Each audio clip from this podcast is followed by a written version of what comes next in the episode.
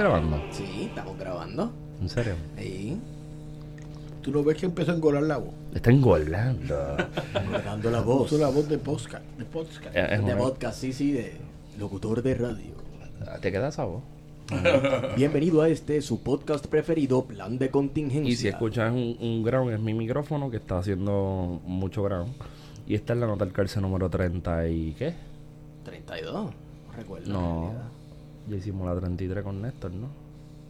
Ni recuerdo. Pues esta es la 34. Ah, bueno, nota al calce número 34. De hecho, ni siquiera importa el número, lo que importa es el contenido. Claro. Por, por- por eso es romper con el positivismo clásico. Mm. Y me acompaña esta vez la mesa, la mesa es grande. Eh, Compramos una mesa plástica y tenemos la misma mesa donde las abuelitas y las, ti- y las tías y los tíos ponen los pitorros, los sanguchitos de mezcla, Cielito el cielito lindo, los Qué quesitos, todos esos manjares de la Navidad puertorriqueña. eh, que ahí también se pone se- Salchichón se- con queso y aceituna.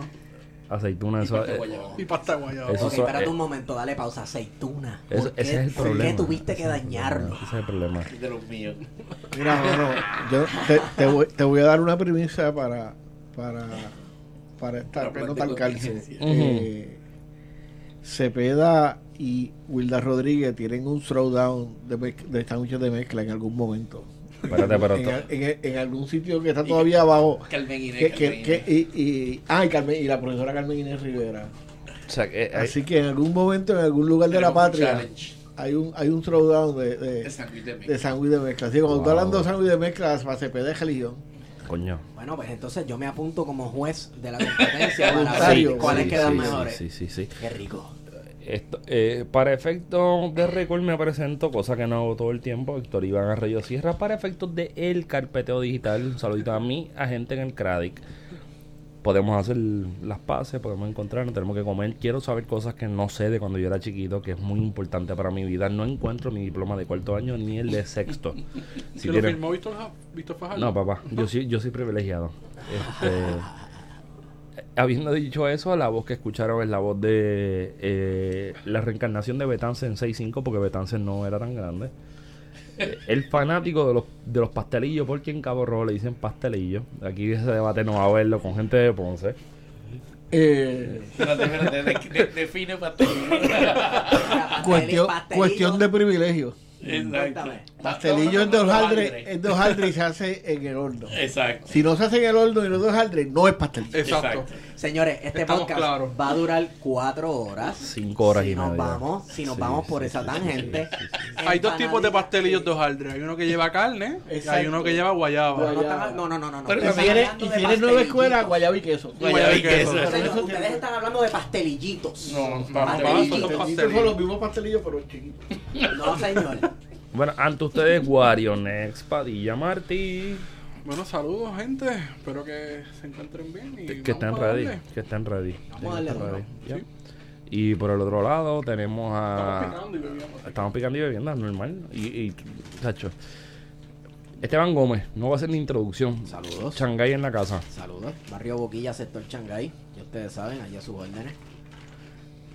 Yo no quiero hacer... la eh, voy- vamos a romper con, la- con las introducciones, así que ustedes mismos se presentan. Pues Gary Gutiérrez. Y José Raúl Cepeda. Yo, espe- yo esperaba... Temprano en la tarde. de, de- del territorio liberado de Ponce. Porque Ponce es Ponce y el resto es el territorio a ser civilizado. Wow. Wow. No vamos a entrar en detalles sobre la sobre la Donde los pastelillos son de guayaba Donde o carne. estamos claros quiénes son los y, la- y pastelillos. todo lo demás son empanadillas. Sí, yo, yo, yo he pensado con carácter de seriedad que el próximo debate va a ser si es guanimo o guanime. Y, ese, y en ese yo no me quiero meter. Es guanime, es guanime. Para mí es guanime. Guanime, guanime es de harina y guanimo es de maíz. Ya lo, lo mató rápido. Problema ahí. resuelto. O sea, pues ven acá, ¿tú- ¿qué ustedes comen, hermano? Mm. Y los, de, y los guarimes se conocen como yanicle también. Yaniclé. Sí, en, en el área sur. En la, en la, en los Eso no es como Yanique, que es como una de esas Eso es como. Yanique, que exacto, Yanique que es dominicano, ¿no? No, con que es ketchup. dominicano. Ah, por eso, pero, pero Yanique, a Yanique que no hay mucha diferencia. No, Yaniclé con L. Con Yanicle. que- sí, Yanicle. Hay que estudiar a alguien que sea este, lingüista, lingüista, etimólogo y todo sí. este tipo de cosas, de dónde provienen todas estas perversiones de la palabra, no sé cuál de dónde vino Yaniqueque y De, yo- de, yo- de Journey Cakes. Exacto. Yo fui a Arizona hace unos años atrás y, Eh, y descubrí que eh, nos pusieron en la mesa una variedad de domplines, Ajá. lo que para un ponceño serían domplines. Oh Dios. Y sí, entonces, porque no son arepas. Eso No, también es otro arepa, de acá del norte que no saben hablar. bueno, que lo, lo copiaron de los venezolanos probablemente. Sí. De, la- de las novelas venezolanas. Exacto, yo creo que veían mucho Venevisión y Yo no eso. quiero, yo no quiero, yo no- Bienvenido. yo no quiero ese debate, mano, yo no lo quiero. Pero anyway, y, y entonces empezaron, yo, yo lo comenté y me dijeron que le llamaban, los indios le llamaban journey cakes, que que no es otra cosa que pan frito y lo Ajá. hay en todas las Es, culturas. es interesante porque eh, eh, Jung era que hablaba del inconsciente colectivo. Yo no conozco mucho de eso, pero. Y, y, y, y el dumpling demuestra eso. En todas las culturas del mundo Hay pan frito. hay pan, hay pan frito Sí. Eh, de harina que se supone que no haga tanto daño al, al, al- al ser humano. pues. Todas las culturas del mundo comen pan frito. Y Eso es. Eso es para llenar. imagínate, Para hari- harina y grasa. ¿Qué más uno puede? Tú sabes. Eso. Saludable, orgánico. Lo que falta es cerdo. Exacto. Sí. No, entonces sí uno sabe que Dios existe. Sí. Pues mira, ya nos presentamos, ya, Ya ya, tuvimos una dosis de, de apropiación ponceña en nuestro espacio. Invasión. Invasión ponceña. Sí. en Nuestro espacio. Y hablemos de violencia. Y de crimen. Y de violencia y de crimen. Y de... Pues mira, Varo, la primera violencia fue llegar acá. Esa autopista está, mano. Hay que privatizarla. Sí, ¿Verdad? sí, Hace yo falta. creo que sí. Adiós, pero sí. Tú sabes que la autopista está privatizada siempre, ¿verdad? Sí. Yo juraba No, no, no. no te, no tuviste por tu vida porque no hay iluminación. Eh, bueno, cuando llegué aquí a- al estacionamiento de donde estamos grabando, que no sé si debemos decir las coordenadas, porque No, No, no, no, no, muchacho. no. Ultra secreto. ¿Cómo es el crade? El crade ¿Cómo es el crade? El Sí, sí, y este sabes. sitio es muy, muy, muy, muy, muy secreto.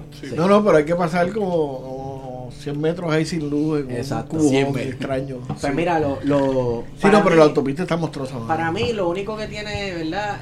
De bueno la autopista de Ponce para acá es que una vez yo se supone que llegaron a un municipio y mi radar interno está totalmente destruido.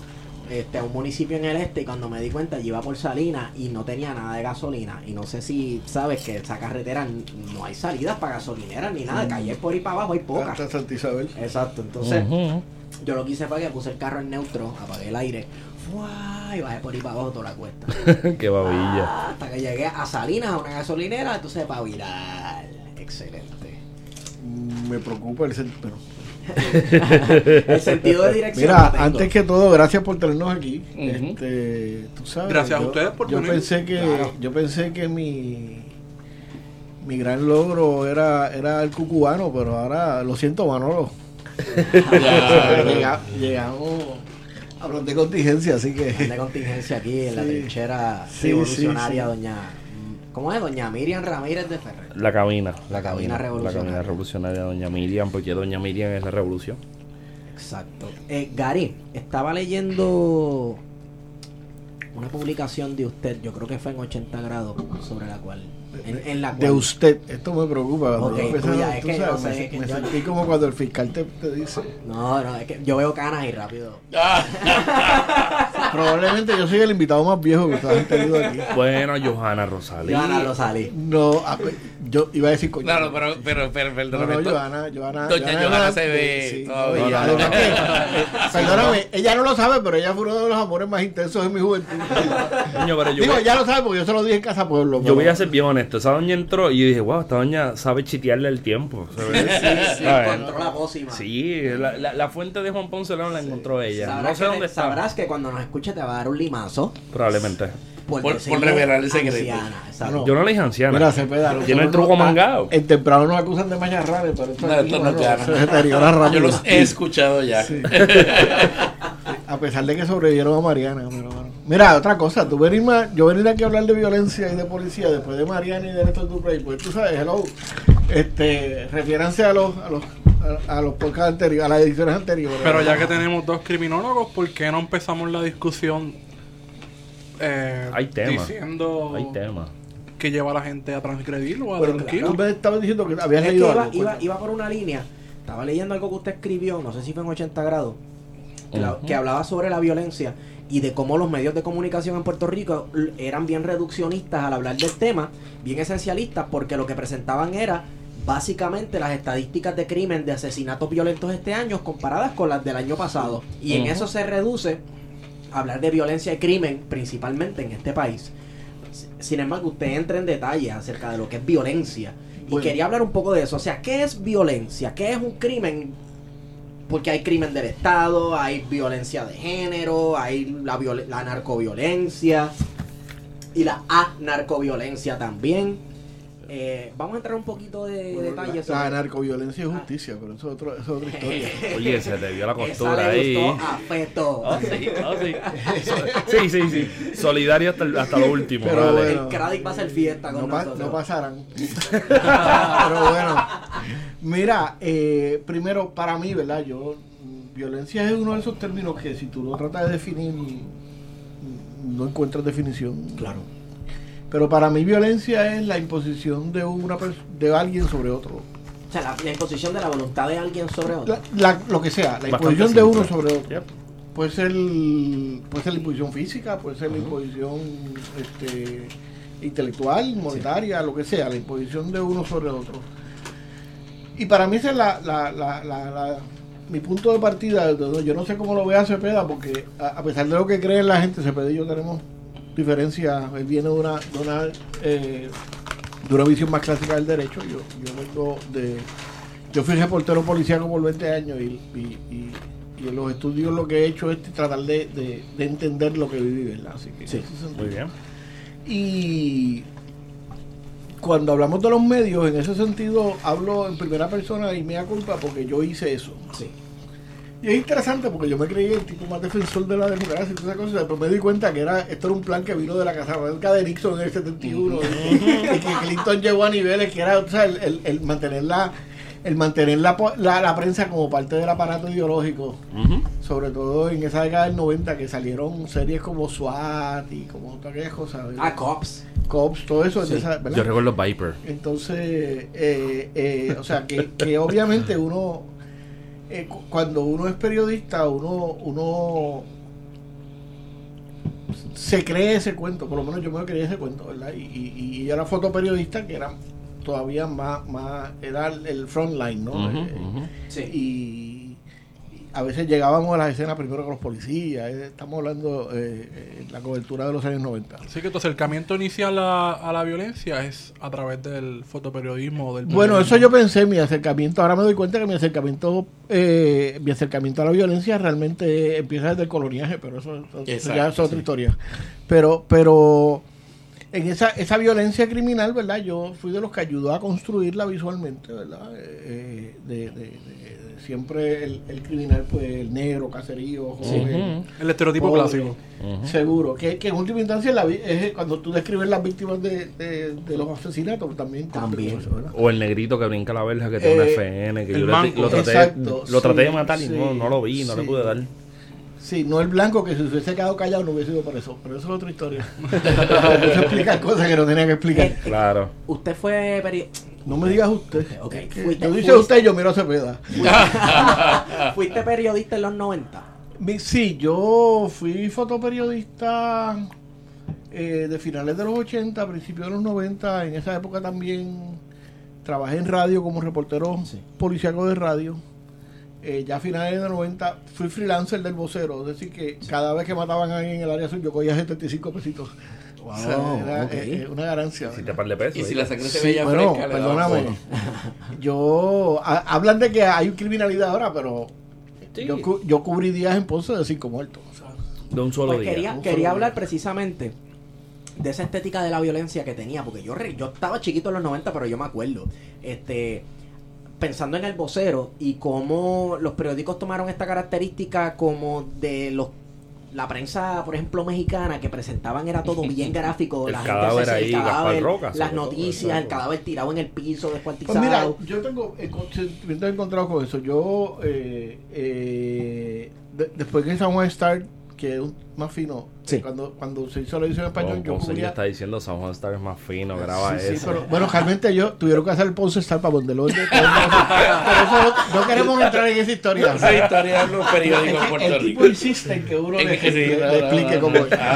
Entonces, pero, pero yo recuerdo que, que eh, Gina Galavero, que era una de las de, la- de las editoras del San Juan Star, que una mujer extraordinaria, que de hecho fue estando de reportera en Afganistán, le mataron a, a un al que la estaba protegiendo, se lo mataron, le cayó encima. Wow. Una historia. Este, pero bueno, Gina me decía que yo elevaba la, la, la- las policíacas a un nivel de arte.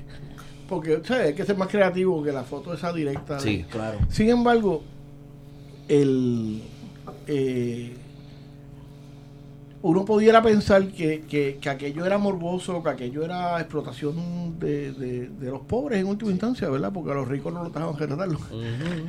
Pero, pero fíjate que es interesante, que es una de las reflexiones que yo he hecho, eh, eh, no, no lo difundo mucho, pero, pero pienso en las cosas que uno ha hecho. Y, y como en la década del 90, cuando a ti te, te mataban en la calle, tú por lo menos tenías tus cinco minutos de gloria. Y tenías una, una nota periodística con tu nombre y todas esas cosas. Y, y yo recuerdo que Luis Penchi, que fue mi, mi director de noticias cuando fui reportero de radio, en Ponce, en la década del 90, en, en la universidad, dijo, yo, cuando se quejaban de que los asesinatos eran siempre la, lo que las Diferente. noticias y esas cosas, eh, eh, él decía, yo no, yo no quiero vivir en una sociedad donde el asesinato no sea la noticia de portada Ya. que sea tan normalizado que, que y mano eso es lo que pasa ahora Eso es lo que pasa. Ya. o sea antes tú te mataban y por lo menos tenías la dignidad de que había un escrito y, y si te tocaba un tipo creativo así de eso del vocero serás miedo de nadie decía el agresor mientras empujaba el cuchillo en el voluptuoso Wow. cuerpo Que da ¿tú una memoria. eso, eso Sí. exacto Sí, no, no, pero había periodistas con una habilidad Claro. eh, narrativa, ¿verdad? Eh, impresionante. eh, eh, ese tenía nombre de, de hasta de... de- Eh, sí eh, bueno estaba este- collado y, y había uno que se llamaba Rubén Darío, Rubén Darío, pero pero pero o sea fíjate que, que hemos llegado al punto que, que la violencia Se, se del pobre se ha normalizado a tal nivel que, que si tienes suerte aparece el nombre pero regularmente este fin de semana hubo siete asesinatos en Ponce, Mayagüez, bla bla bla y, y no hay y se queda el número. y, y, y entonces son faceless son y hay una historia bien bien interesante y ahora me van a perdonar que yo para los nombres soy bien mal. Todos mis editores saben que yo cambio los nombres de la gente.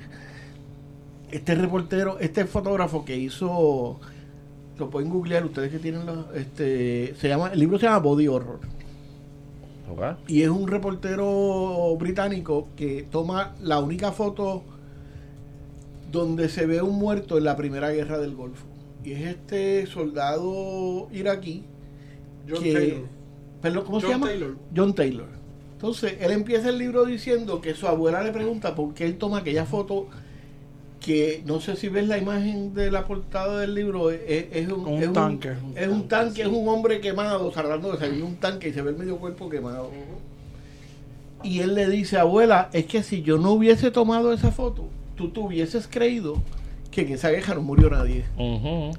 Sin embargo, Y- dale fast forward a la guerra de Irak y tuvimos en televisión, ya lo había mencionado antes en el podcast, el bombardeo de Irak. Sí, pero nunca le vimos la cara a la Sí, gente. pero no, Exacto. pero no vimos los Y muertos. fue de noche. No vimos la cara gente. vimos fue y- y fuegos artificiales. fue fuegos artificiales. Exacto. Sí, sí, sí. La, la bomba Entonces, parece fuerte. entonces eh, Hasta que eh, llegó ISIS. vol- volviendo, volviendo a la estética, ¿verdad? La Sí. cuestión de- eh, eh, en ese sentido, yo me parece que es, que, que, que es violencia. Pues mira, violencia es que, que en una sociedad como la nuestra, el, el- la muerte violenta sea tan normal que, que, que no sea noticia, Sí. que no sea... Bueno, y, y, y también puedo añadirle a eso la cuestión de que, y quizás estoy haciendo un, un juicio que no, no me, no me compete. Está bien, pero para eso que uno graba esto. Claro. Pero Principalmente. también puede ser con la, con la cuestión de que, de que tenemos gente que está presenciando un acto de violencia y no lo procesa como normalmente la gente pensaría que es salir corriendo. Y estoy yéndome otra vez al tiroteo de la Barbosa de, de hace dos semanas. O sea, a mí no me, no me cuadra en la mente que alguien vea un tiroteo que le están dando para abajo a alguien y saque el teléfono.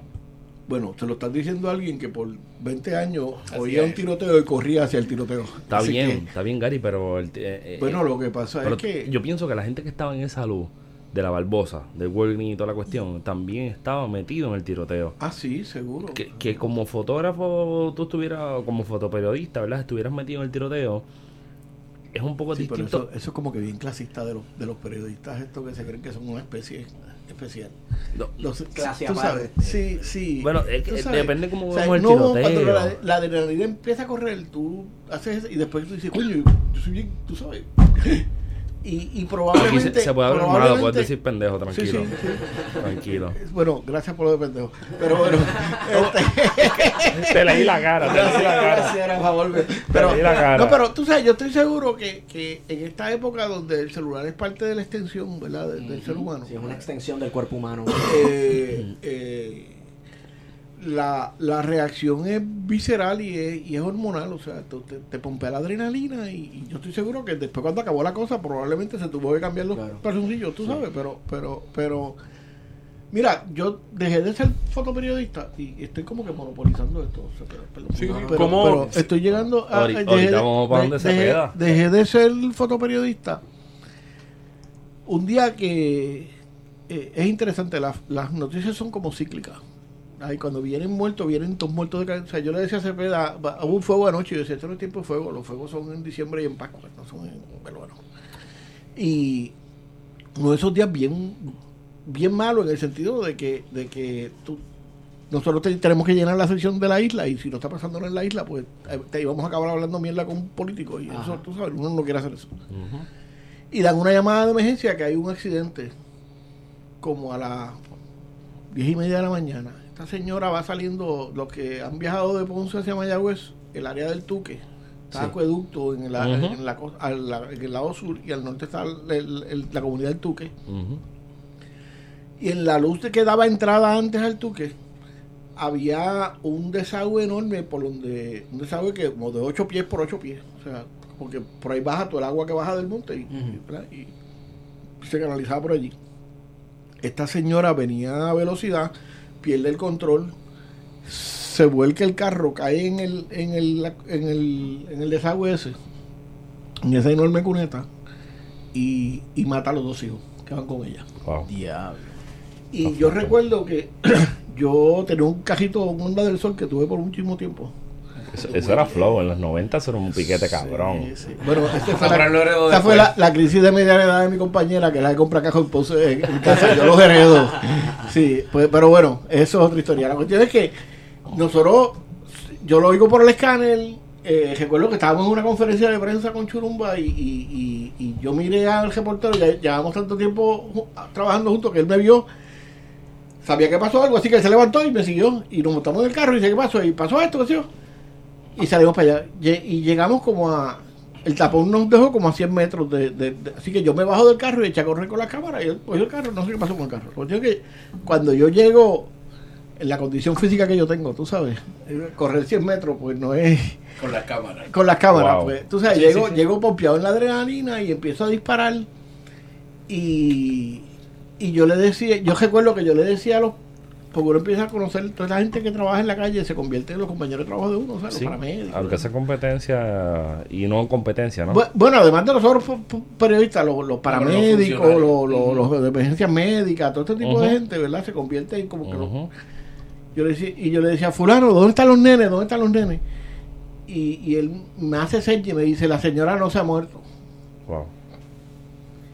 Y yo recuerdo que doy la vuelta, me trepó encima del, del, del, del bonete del carro, ya habían cortado el, el- La la, capota. Y están tratando de sacar la señora que está pinchada con el, con el, con la caja del guía. Y yo recuerdo que lo único que yo pensaba era que cada vez que el paramédico se movía, la luz le daba en la cara.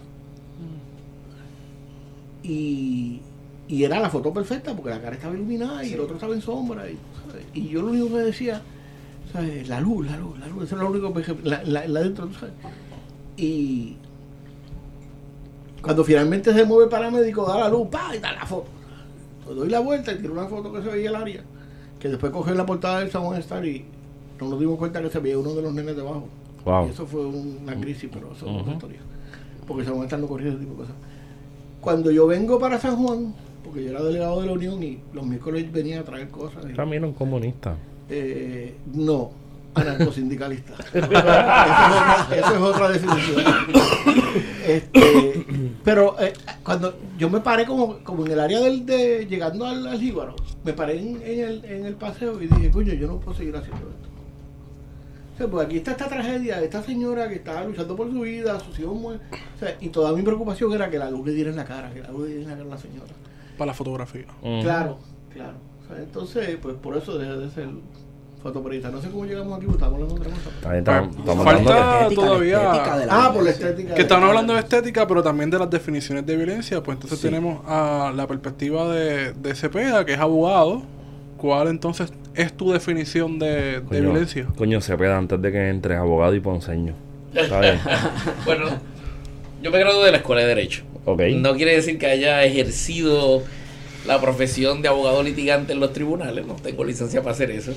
Sí he trabajado en, trabajé en algunas firmas, pero eh, una de las cosas que a veces eh, ni mis estudiantes saben, aunque a veces cuando llegue a ese punto a veces se, lo- se los confieso, es que de los cursos que menos a mí me gustaban, de hecho mi peor, una de mis peores notas fue en procedimiento criminal. Y llevo 20 años de profesor de justicia criminal.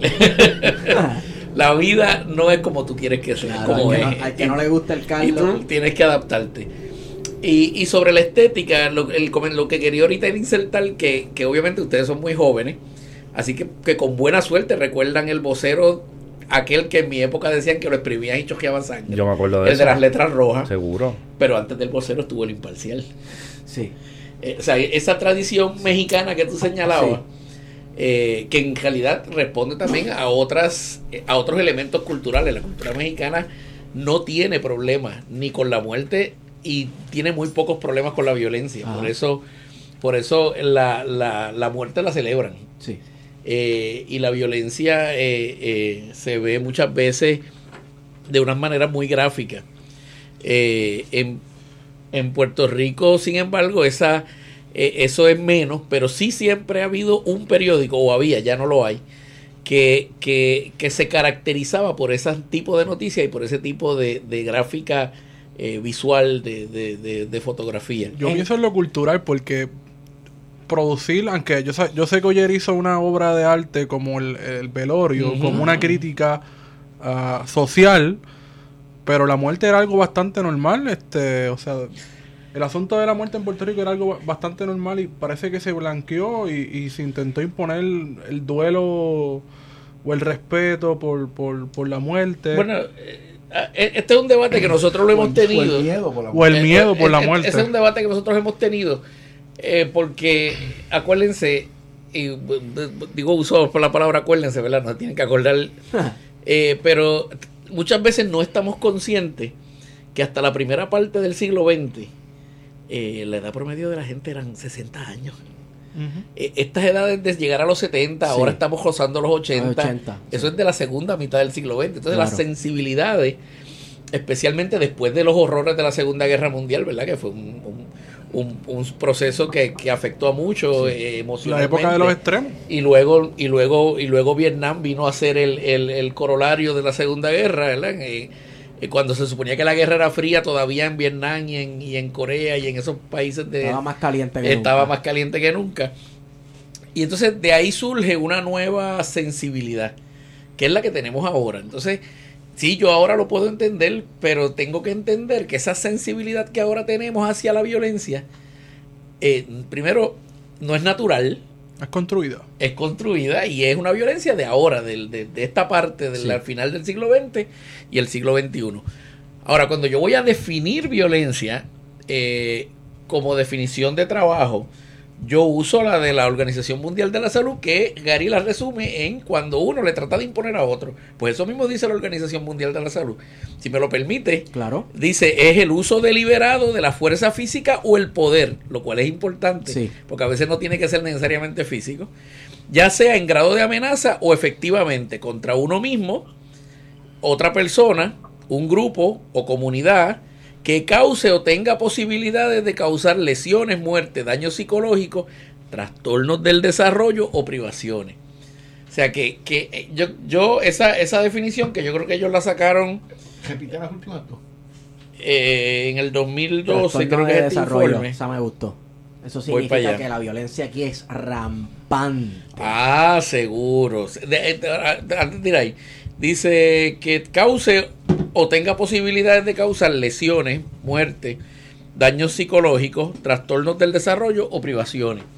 Seguro, seguro. Entonces, usando esa definición como, como definición de trabajo, Gary y yo, eh, en ese sentido, eh, eh, Gary lo descubre, me trae el, el- el comentario Sí. y luego yo me meto también en esto de, eh, de las corrientes más críticas de la criminología.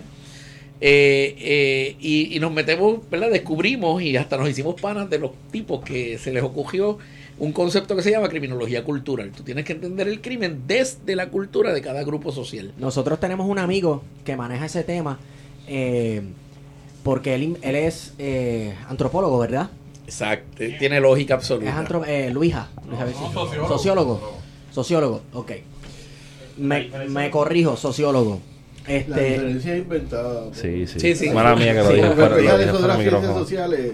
Esa es otra construcción, pero ese es Entonces, otro podcast. no son ciencias del carajo, pero bueno. él, él brega con Filosofía. eso. Ahí- esa es una de las diferencias que tenemos. Pero Él brega con las manifestaciones de la narcoviolencia en los velorios. El muerto parado, el muerto en motora, Pues, ese tipo de cosas. Pues la criminología cultural es bien etnográfica y la etnografía es la principal mm, eh, estrategia de investigación de los, de los antropólogos y, de, y, de, y de los sectores más eh, críticos dentro de la sociología, porque el- e- este movimiento crítico afecta a todo lo que llaman ciencias sociales. Y by the way, para mí, donde yo hago la distinción y donde Gary no necesariamente está de acuerdo, es en el uso del método. Lo- lo- la gente del siglo XIX agajó ese método científico y dijo, mira, yo puedo seguir este proceso. Y es un proceso, sí, to- todo, todo, la gente no nos está viendo, pero to- todo eso Una que casqueta ustedes- mental. seguro, crearon una cajita y, por, y, y de ahí viene y de ahí es que viene el concepto pero hello yo cuando me hablan de, de física cuántica tema que cuando veo cosas las leo y me encanta leer del, de la astronomía este y todo lo- Sí, sí. pero para mí eso es igual que hablar de religión eso es pura fe porque yo no he visto yo no he visto los átomos ni he visto Hablar de astrofísica. Sí, sí, eso es, eso es súper cool, me encanta. Yo soy fan de Carl Sagan y de, y de Asimov, pero, Sí. pero es igual, eh, tú lo crees por fe, porque yo No entiendo nada de lo de la matemática. Es otro ellos, lenguaje. Ellos entienden que con esta fórmula matemática me lo pueden explicar. Bueno, Es pues lo- como- lo, mismo va a ocurrir en, en las ramas sociales. Hay Sí. unos tipos que entienden. Nosotros no necesariamente, y en, en- eh, y- y en la, y, en la, y en la corriente ideológica sí estamos de acuerdo, no necesariamente co- comulgamos con esos grupos. Ahora, acuérdate que yo soy profesor de nivel de bachillerato, así que Ajá. mis estudiantes yo necesito que entiendan que el sistema funciona con esa, Sí. con esa visión. Aunque yo le venda la mía después, la crítica, el sistema funciona con esa visión. Así que en ese sentido, pues yo sí tengo que decirle que, que, que hay un método, que el método es cuestión de seguir unos pasos, Sí. y el resultado, pues se supone que sea un resultado científico. ¿Cuál es su digresión, Gary? No, que yo creo que, que en última instancia, bueno, el, el método científico es un sistema organizado de, de- de observación, ¿verdad? Pero Exacto. en última instancia tú escoges lo que vas a observar y, Claro.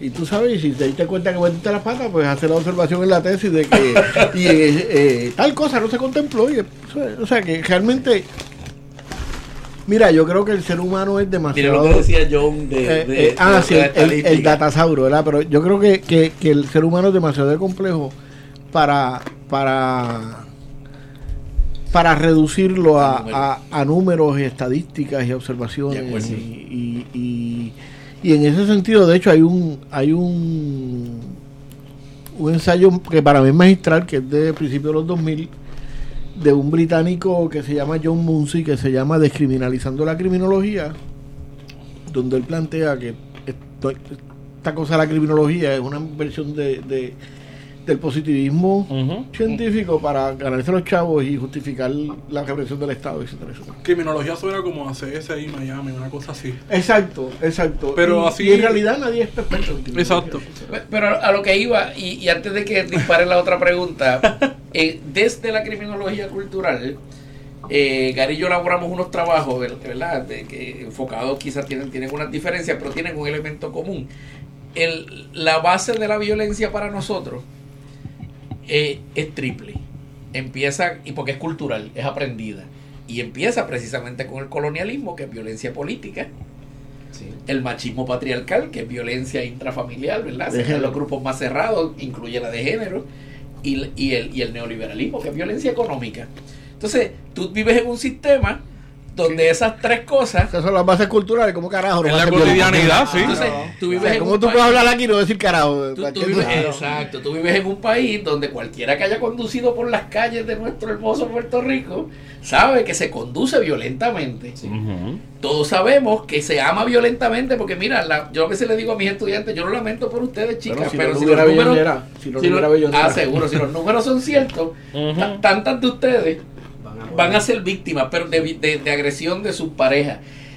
El problema no es ese, el problema es que tantas de ustedes no van a denunciarlo en la primera agresión porque lo aman. Nos han enseñado que la bola es tolerante. Ese es el Van a necesitar dos o tres pescozones para que entonces le jadiquen la Y querella. cuidado. Y, Y cuidado. cuidado. Y, y- y eso puede sonar machista, pero es ese es el dato, ese es el dato. Entonces, el- eh, así que amamos violentamente, conducimos violentamente. ¿Cuáles son nuestros deportes favoritos? Digo, boxeo. sacando Boxeo. la política. Pues nos encanta el boxeo. Ahora se puso de moda las luchas estas. Los MMA. eh, los- exacto, los, los- los Artes marciales artes marciales mixtas. Nos la, la lucha libre, que todos sabemos que no es real, es, mano, llena parques y canchas en este país. ¿Cómo que no es real? Es un teatro. Bueno, yo, pero yo Carlitos como soy de la época de Titanes en el ring, pero eso, los oyentes de este podcast probablemente se quedaron. No te, no, no te duermen en eso. No, no, No te aquí- pares Ese es ahí. de culto, ese es Aquí de hay, culto. aquí hay geeks que son hardcore. Que son hardcore. Bueno, pero pues, pues en una cultura que ama violentamente, conduce violentamente, juega violentamente, pues la criminalidad va a ser violenta. No puede ser de otra naturaleza. Ah, Porque es parte, es, es lo que vivimos. Vivimos en un, en un estado que te oprime. Pero la criminalidad, perdona que te interrumpa, la Sí. criminalidad Cepeda tiene break de no ser violenta. Seguro. Bueno, no, no. Esa es una buena pregunta. Esa es una buena pregunta.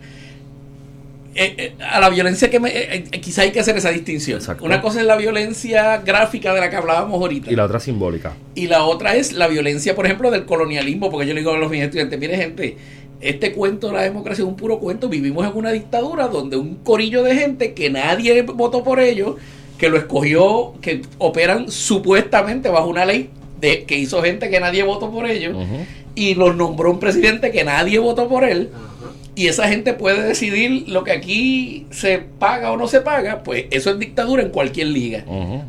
Porque no tenemos un, no tenemos ningún mecanismo de, de, de- de participación, pues eso es dictadura, llámala, puede ser dictadura suave, Dictadura pero blanda. sigue siendo dictadura, seguro puede ser dictadura blanda, pero sigue siendo dictadura, y la dictadura es violencia porque nos están imponiendo a, a- a- digo, simpaticemos con el de turno o no, a- a- al gobierno que sí eligió un corillo de gente, ¿verdad? Porque tampoco el tipo, los que están en el poder hoy día no sacaron ni, ni un veintitantos por ciento de los votos, ninguno llegó ni a medio millón en un, en un universo de dos, de dos millones de votos, son 25 por ciento. Claro.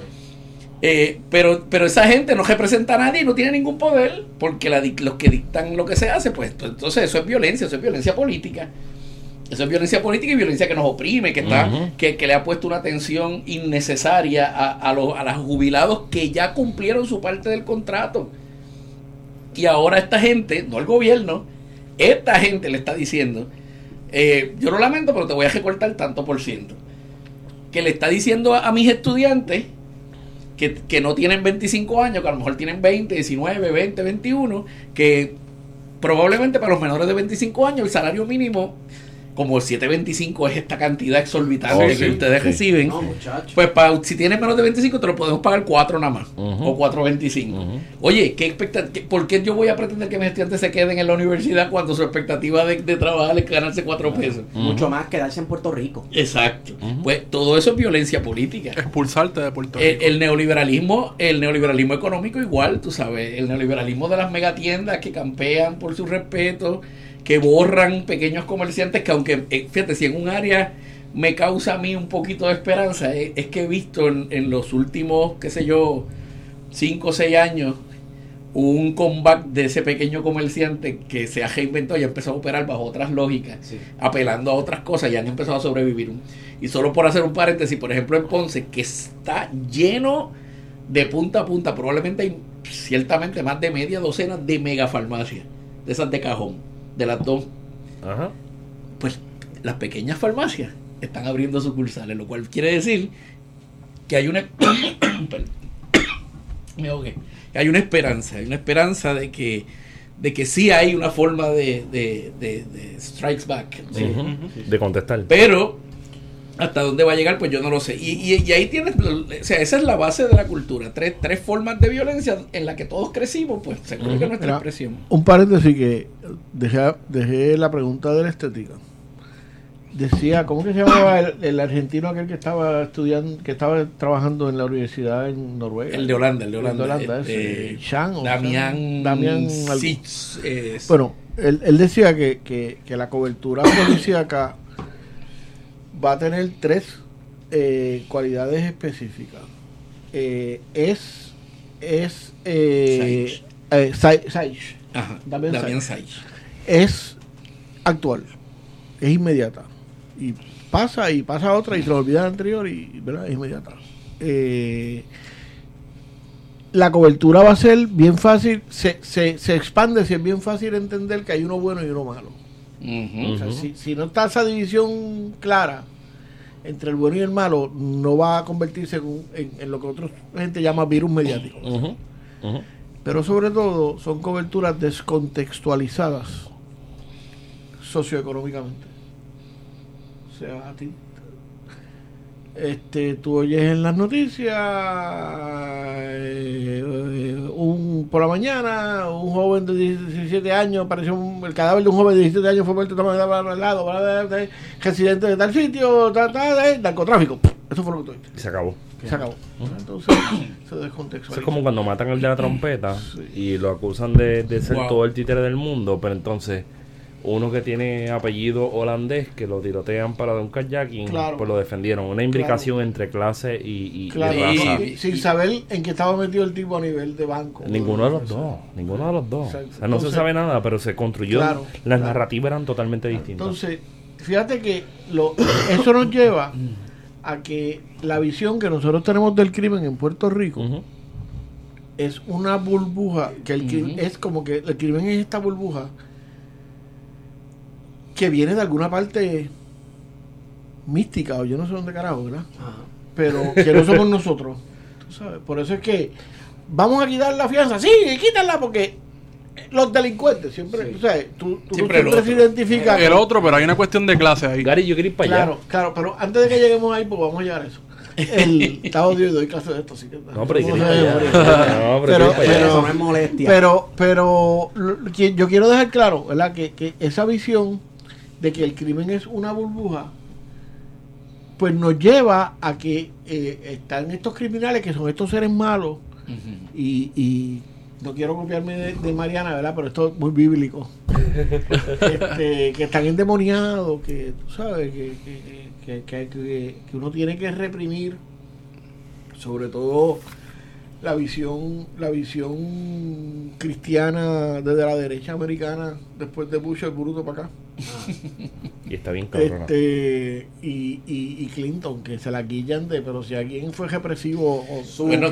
Clinton nos trajo la pena de muerte de Exacto. regreso cuando la, Pues- cuando más de la mitad de los estados de la Unión lo habían borrado de sus ordenamientos jurídicos, la administración Clinton nos impuso la pena de muerte a todo el mundo. Increíble. Entonces, cuando tú miras el crimen como una burbuja aparte, descontextualizada, como decía Damián, de, de, de, de todo el contexto, pues estos son tipos que tú tienes que eliminar.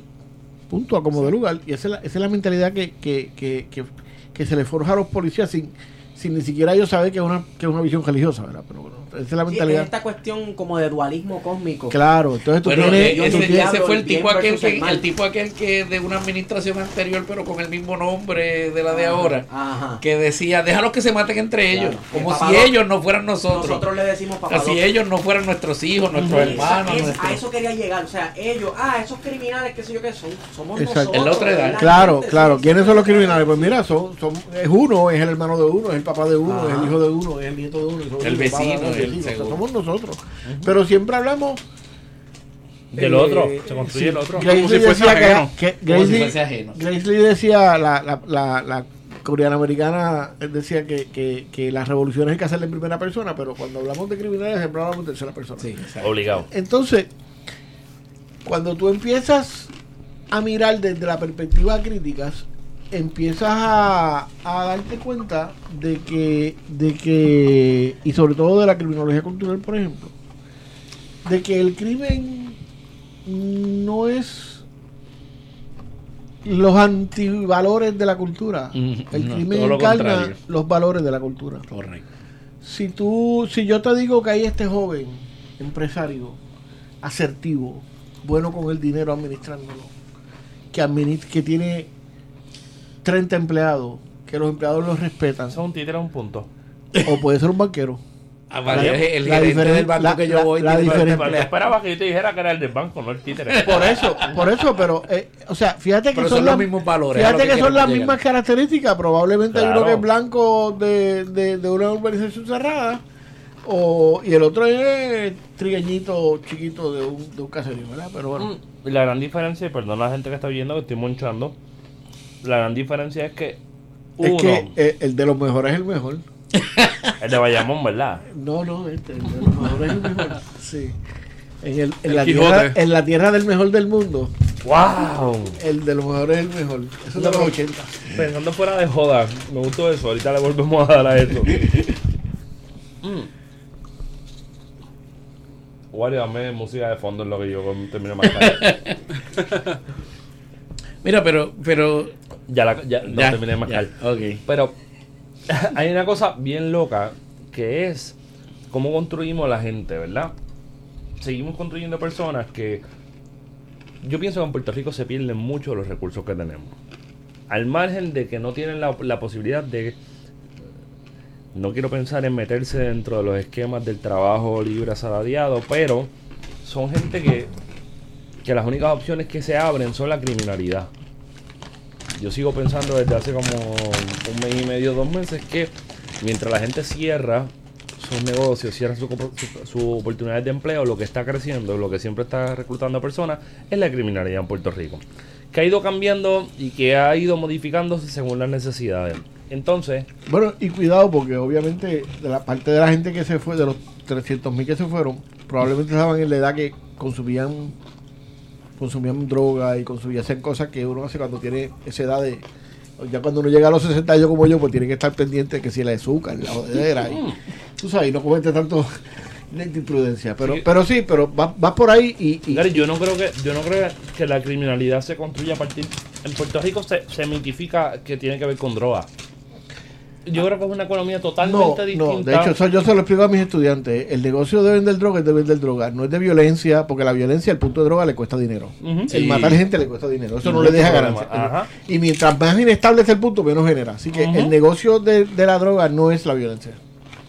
Eso es un resultado no intencionado de la prohibición. ¿verdad? Ujú. Y que, aunque obviamente tú no, vas a, tú no vas a ir a la fiscalía y le vas a, digo, tú no vas a ir al juez a, a- a demandar demanda a de otro. cobro. porque- exacto. Sí, yo le vendía a Gary 3 kilos de Pero, perico. pero fíjate, pasado, eso Gary, que tú no planteas es, es más profundo que eso y Chuck Young le llama a eso bulimia social.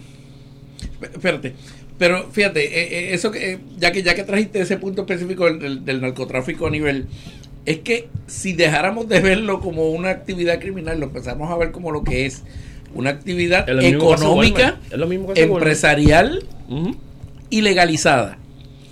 Por eso es que en los países como Canadá, que fue el más reciente, que despenalizaron por completo la marihuana y ya la permiten para todos los usos, Ujú, recreativo. o como descubrió Colorado, ¿Qué pasó con el crimen? Porque, por ejemplo, en el caso del narcotráfico, la marihuana representa, dice, dice la División de Inteligencia de la Policía, que representa el 80, el, el 75, el 80% del mercado. Así que imagínate que si tú logras desarticular, porque lo despenalizaste, ese por ciento del mercado lo vas a... pues eso es mucho más efectivo que seguir gastando los millones de millones que los gringos llaman billones o trillones, qué sé yo. Son millardos. Los millardos. no, los miles, los millones, miles de millones. Exacto. Exacto. O sea, millardos Eh, son los eh, billones en los Eh, gringos. el asunto es Pues, que al pues, final son del camino, Millones de millardos. Ajá. desde la década del Un 70 al sol de hoy, se ha desperdiciado todo ese dinero sin ningún logro En la que famosa mostrar. guerra contra las drogas de Reagan. ujú. de, de- no, que de- empezó de- con Nixon en realidad. Y realmente, y realmente la historia, después de, de que se han descalificado los, desclasificado los, los documentos, eh, eh, ya se habla de que abiertamente de que era un code name para guerra contra los negros. O sea, la guerra contra las drogas. Sí. Y también Unidos. sucedió La eso. enmienda con la 13, cuestión- tiene ese documental, la enmienda 13 plantea eso. Ah, sí, sí. Sí. Eh, De hecho, hay un libro que se llama The New Jim Crow. Gary. de. Yo Bueno, y- y ayer, lo tiene en la breve historia de las drogas, ya lo... ayer yo estaba Ah, sí, leyendo. Antonio. Wario hizo el trabajo, el trabajo de rigor de enviar unas columnas tuyas. Yo pienso que leer columnas no es bueno, porque mejor quiero leer el TL desde hace como 3 o 4 años. Y, y- y siento que hemos tenido algún punto donde nos conectamos. De hecho, cuando llegué a esa conclusión muy distinta a la tuya, fue más o menos para la misma época. Hay una columna en 80 grados que se llama Viviendo la insanidad que nos merecemos. Y a mí me Yo llamó... hace tiempo que no me leo a mí mismo, así que tienes que. Nada, es una columna que abro con ella dentro de esa discusión porque ayer había una competencia nacional bien interesante, que es la competencia entre Mayagüez Río Piedra Y Ponce. y Ponce, con unos jangueitos, y los reduzco a jangueitos porque pues, no sé qué era lo que había. En Mayagüez estaba Bad Bunny, estaban creándole eh, El Marvel Boy. el Marvel Boy, creándole eh, carreras a gente que probablemente pues no sabemos. Tópate con el Marvel Ah, Boy. sí, no. Increíble. Entonces la columna de Gary sale Eso es justo 2000, después dom- de febrero- la fiesta de San Sebastián. Después que le dieron para abajo a alguien allí frente a la iglesia de San José. Y entonces No, eh, no. Hay varias cosas que yo rescato de esta columna y de varias columnas que yo cre yo pensaba que yo era el que tenía el, el- el monopolio de esa idea, pero parece que no lo tengo y que no solamente no lo tengo, sino que lo vemos desde algo distinto. Está bien, Me Cepeda, uso- Cepeda descubrió que, se- que pensaba igual que Aníbal Acevedo Vilá, así que no sé. Ya. Pero que, que pensabas igual que Aníbal Acevedo Vilá, con lo de la deuda. Ah, pero que eso- sí, pensaba. Sí, sí, sí. Mm, mm, mm. Bueno, fue Pero que bueno. llegamos a la misma conclusión. Sí, pero no, está bien, regresamos, sí, historia. sí. Eso es peligroso. ¿no? Sí.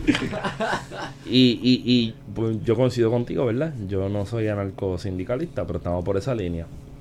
Y esto tiene que ver con aquella persona que la balearon en, en, en las fiestas de la Sí, calle. acuerdo. Y entonces, si nos vamos un poco para atrás, yo me tiré la maroma como, como persona que le gusta consumir espirituoso. Yo me tiré la maroma en algún momento de ir a todos los, todas las fiestas que, que me apelaban, según yo pensaba, me apelaban como individuo para llegarle. Y entonces le llegué a, a las fiestas de la calle San Sebastián. Le llegué al Festival de la Novilla en Papino, donde es mi vieja. Le llegué al Festival de la Novilla. El de los santos inocentes. Eh, Ya no, después, ¿no? el, El festi- el festival de, exacto, de los Santos Inocentes, festival de, de, la, de máscara, y le llegué a la, a, la, a, la, a la justa. Y da la casualidad que yo no encontré diferencia entre uno y el otro. Bueno, Y eso- por ello lo agarro por el consumo. Y lo agarro por la propaganda y publicidad. Y es algo que. Y, y a mí me gustaría que le diéramos un poco de definición a esa palabra que yo quiero pensar que todavía está manga, aunque van cinco años, de la enajenación. Como estos espacios de donde la gente. Yo no quiero entrar al cliché de baile, botella y baraja, que es un cliché. pero cómo se dan estos espacios donde mucha gente, donde una cantidad ridícula, una porrucha de gente se sienta a hacer lo mismo, que yo creo que tú y yo más o menos podemos Yo simpatizar. llamo en- la cultura del evento. Ah, me encanta, me encanta. La cultura del evento para mí es una cosa yo que le, está yo bien cabrona. que usted va a la justa y todo el mundo allí después que va a decir, mire, ver, no, el happening. usted va allí, usted va allí para usted venir, poder venir aquí el lunes y decir que usted fue. Ah, fue eso fue lo que usted fue allí. ¿Por, por Porque qué- usted no va a ser el único pendejo que no fue. ¿entiendes? Exacto, exacto. Vol- vol- volviendo a donde empezamos el programa, porque el celular está- se convirtió en un apéndice, porque esa es la evidencia de Claro. que estuviste. Vivimos en una cultura selfie. de que si no te le tiraste una foto, si no lo subiste a, a tus redes, Ah, pues no pasó. subiste. No pasó. Sí, sí, sí, no es decir que fuiste a la justa. Ahí hay algo. Tírate el vivimos en la misma cultura de siempre. Yo creo que, que lo que eh, eh, todos los seres humanos queremos pertenecer y obviamente pues pues queremos ser parte y, y queremos entonces eso es, es- es el la mercadotecnia verdad ha creado estos espacios donde donde tú donde tú eh, si tú no estás allí no perteneces. No existes no, no existes socialmente o sea tú, tú eres el único pendejo que en la clase no fuera justa Ajá. eh, Sí, eso me, me recuerda un artículo que yo leí recientemente en el país de un filósofo, creo que era japonés, que planteaba la idea de Ah, que sí. en los neoliberales tenemos que, la edad neoliberal hay que venderse y hay Sí. que ponerse Coreano. coreano. Compra ¿verdad? el libro ese cabrón. El Sí. coreano. La sociedad del cansancio se llama ese Nosotros libro. lo discutimos en el programa. Ya, está duro ese libro. Este, pero fíjate que, que de lo que se trata es de la inclusión. Entonces, eso y de la exclusión, ¿verdad? Eh, este, y para empezar, eh, yo creo que hay que romper con el mito que, que todas estas cosas que estamos hablando son necesariamente un problema. Yo, yo creo que, que no, esto no es ningún problema. Está el capitalismo funcionando como se supone que funciona. Exacto. Donde incluye uno y excluye a otro, y tú sabes.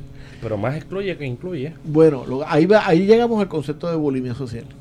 Ahora. Que, que, Coño, qué bien, te leí bien ese día. ¿viste? Eh, y la bulimia social no es mío, eso, eso es de un yo. compañero eh, criminólogo, sociólogo de los más importantes de la criminología crítica en, en la, a finales del siglo XX, eh, donde él, él plantea que, que según la bulimia es, es, un, es un proceso mediante el cual tú ingieres alimento y después lo expulsas Ujú. El sistema neoliberal eh, en esta época posmoderna, transmoderna, pasmoderna, como tú le quieras llamar a la, a la jodienda. Líquida. Modernidad líquida, Líquida, En esta- en esta- Calma, calma. En esta época, eh, el sistema no, no te excluye. O sea, mi abuelo, que era un jíbaro de calle y que vino a San Juan a aprender fotografía y fue a Ponce y allá se conoció a mi abuela y tenía 21 años, mi abuela tenía 13, hubiese estado preso en esta Obligado. época, pero bueno, Sí, le, metió 60, le metió 60 años con la vieja y tuvo 17 muchachos. Vea, diablo. Este, pues, y mi abuelo Wow, bravo. se sabía pobre. Su única esperanza era que sus hijos estudiaran para que fueran alguien y fueran, vivieran mejor que él. Esa, esa es la clásica. La Tú- es el mejor que yo. Exacto. Pero, Que eso no pero ahora. entendía claro cuál era su posición social. Claro. Bueno. En nuestra época, el sistema ha variado y Shock usa un montón de palabras que definen esto del sistema que te incluye y que no te incluye. y todo, pero no, no recuerdo esas palabras ahora, pero bueno. La- el concepto básico es que yo lo que nos dice yo es que ahora el sistema te sigue excluyendo económica y socialmente de los buenos trabajos, de trabajo digno, y cuando hablamos de trabajo digno hablamos de un trabajo que te permita con 40, Consumir. con 40 horas a la semana, que era el sueño de los anarquistas del siglo, del principio del siglo XX, Consumir. vivir, vivir tu- pagar tu- tus necesidades y que te sobrara para darte una Ahora esas vida. 40 horas tienes que buscarlas en tres trabajos y cuidado. A eso le dicen consumir ahora. Eh, pero No, pero entonces a eso le sumamos el consumo. Entonces el consumo es, el consumo es la métrica de la exclusión. Y O sea, de legitimarte tú- socialmente. Tú, perteneces mientras tú consumas. Por eso es que Entonces- si te marchan. Entonces fíjate que te, te incluyen, te incluyen en la necesidad de consumir. Ricos y pobres por igual. En eso es democrático, el consumo es bien democrático. Todos estamos llamados, interpelados a, a consumir. No, viene el nuevo iPhone, hay que comprarlo. es cuando te eso es eso es el, el, incluirte verdad. Pero cuando viene el trabajo bien hecho, Bien remunerado. bien remunerado, Ahí se Que te permita comprar. ahí es que viene el vómito y te botan. Entonces, por eso es que es la bulimia social. ¿verdad? Mm. Entonces, entonces, a eso yo le, yo le, basado en trabajo de Rivera Lugo y de otra gente, yo le, le, he- le, le he encontrado, he observado, porque yo no soy científico, así que no hago estudio, he observado, Eso es para Ricky, no le quites Este- eso. Bueno, pero eres científico social. soy observador social, Observador. pero, pero, Filósofo social. pero, pero, yo lo que he observado es que hay cuatro respuestas. La primera respuesta, la que la mayoría, la inmensa mayoría de la gente no hace un carajo. Se queda ahí esperando el trabajito, Velando la eh, velando él, tú sabes, o ¿verdad? La segunda, los que se van del país. O sea, esa es la menos Pero, fácil. pero esa, pero esa, no tan solo eso, que cuesta un montón. O sea, tú Sí. te crees que si tú irte del país necesitas 6 o 7 mil pesos para establecerte con un sitio. Ujú. Mínimo, sí. Entonces, la tercera, y estas sí que van, eh, van bajando en cantidad de personas, según lo observo. La tercera es la que son, las que los se organizan. Se organizan Cada vez menos. los estudiantes del UPR, Casa Pueblo, Comité de, de, de- de- de contra la ceniza de Peñuela. el Las mujeres. Los peluces revoltosos, los Las mujeres, no, pero los las mujeres. Pero- y recientemente entiéndanse las mujeres. entiéndanse los, los, Sí. los aquí presentes. Entonces, Wow. el, Duro. el- sí, eso que, que no se afeitan. Este, pero, pero entonces, de eso, de eso, en ese proceso queda un sector que yo creo que es mínimo, por más bobería que hable. Que se criminaliza, que decide criminalizarse, no como algo bueno o malo, sino como la acción que le permite consumir. Exacto. O sea, que tú me estás hablando de la, la- lo que yo le llamo localiza la salida de emergencia. Sí, Exacto. porque No hay más nada. Exacto. No hay más Entonces, nada. pero fíjate que yo te diría localiza la entrada de emergencia, porque es lo que te permite a ti Entrar entrar, al entrar a la sociedad. Porque la entrada a la el consumo. Por ejemplo, Gary y, y, y Cepeda, ¿qué ustedes piensan de la proliferación desde los 80, qui- cu- cuidado si los 70, de, esta, de, de la cuestión de los grados técnicos?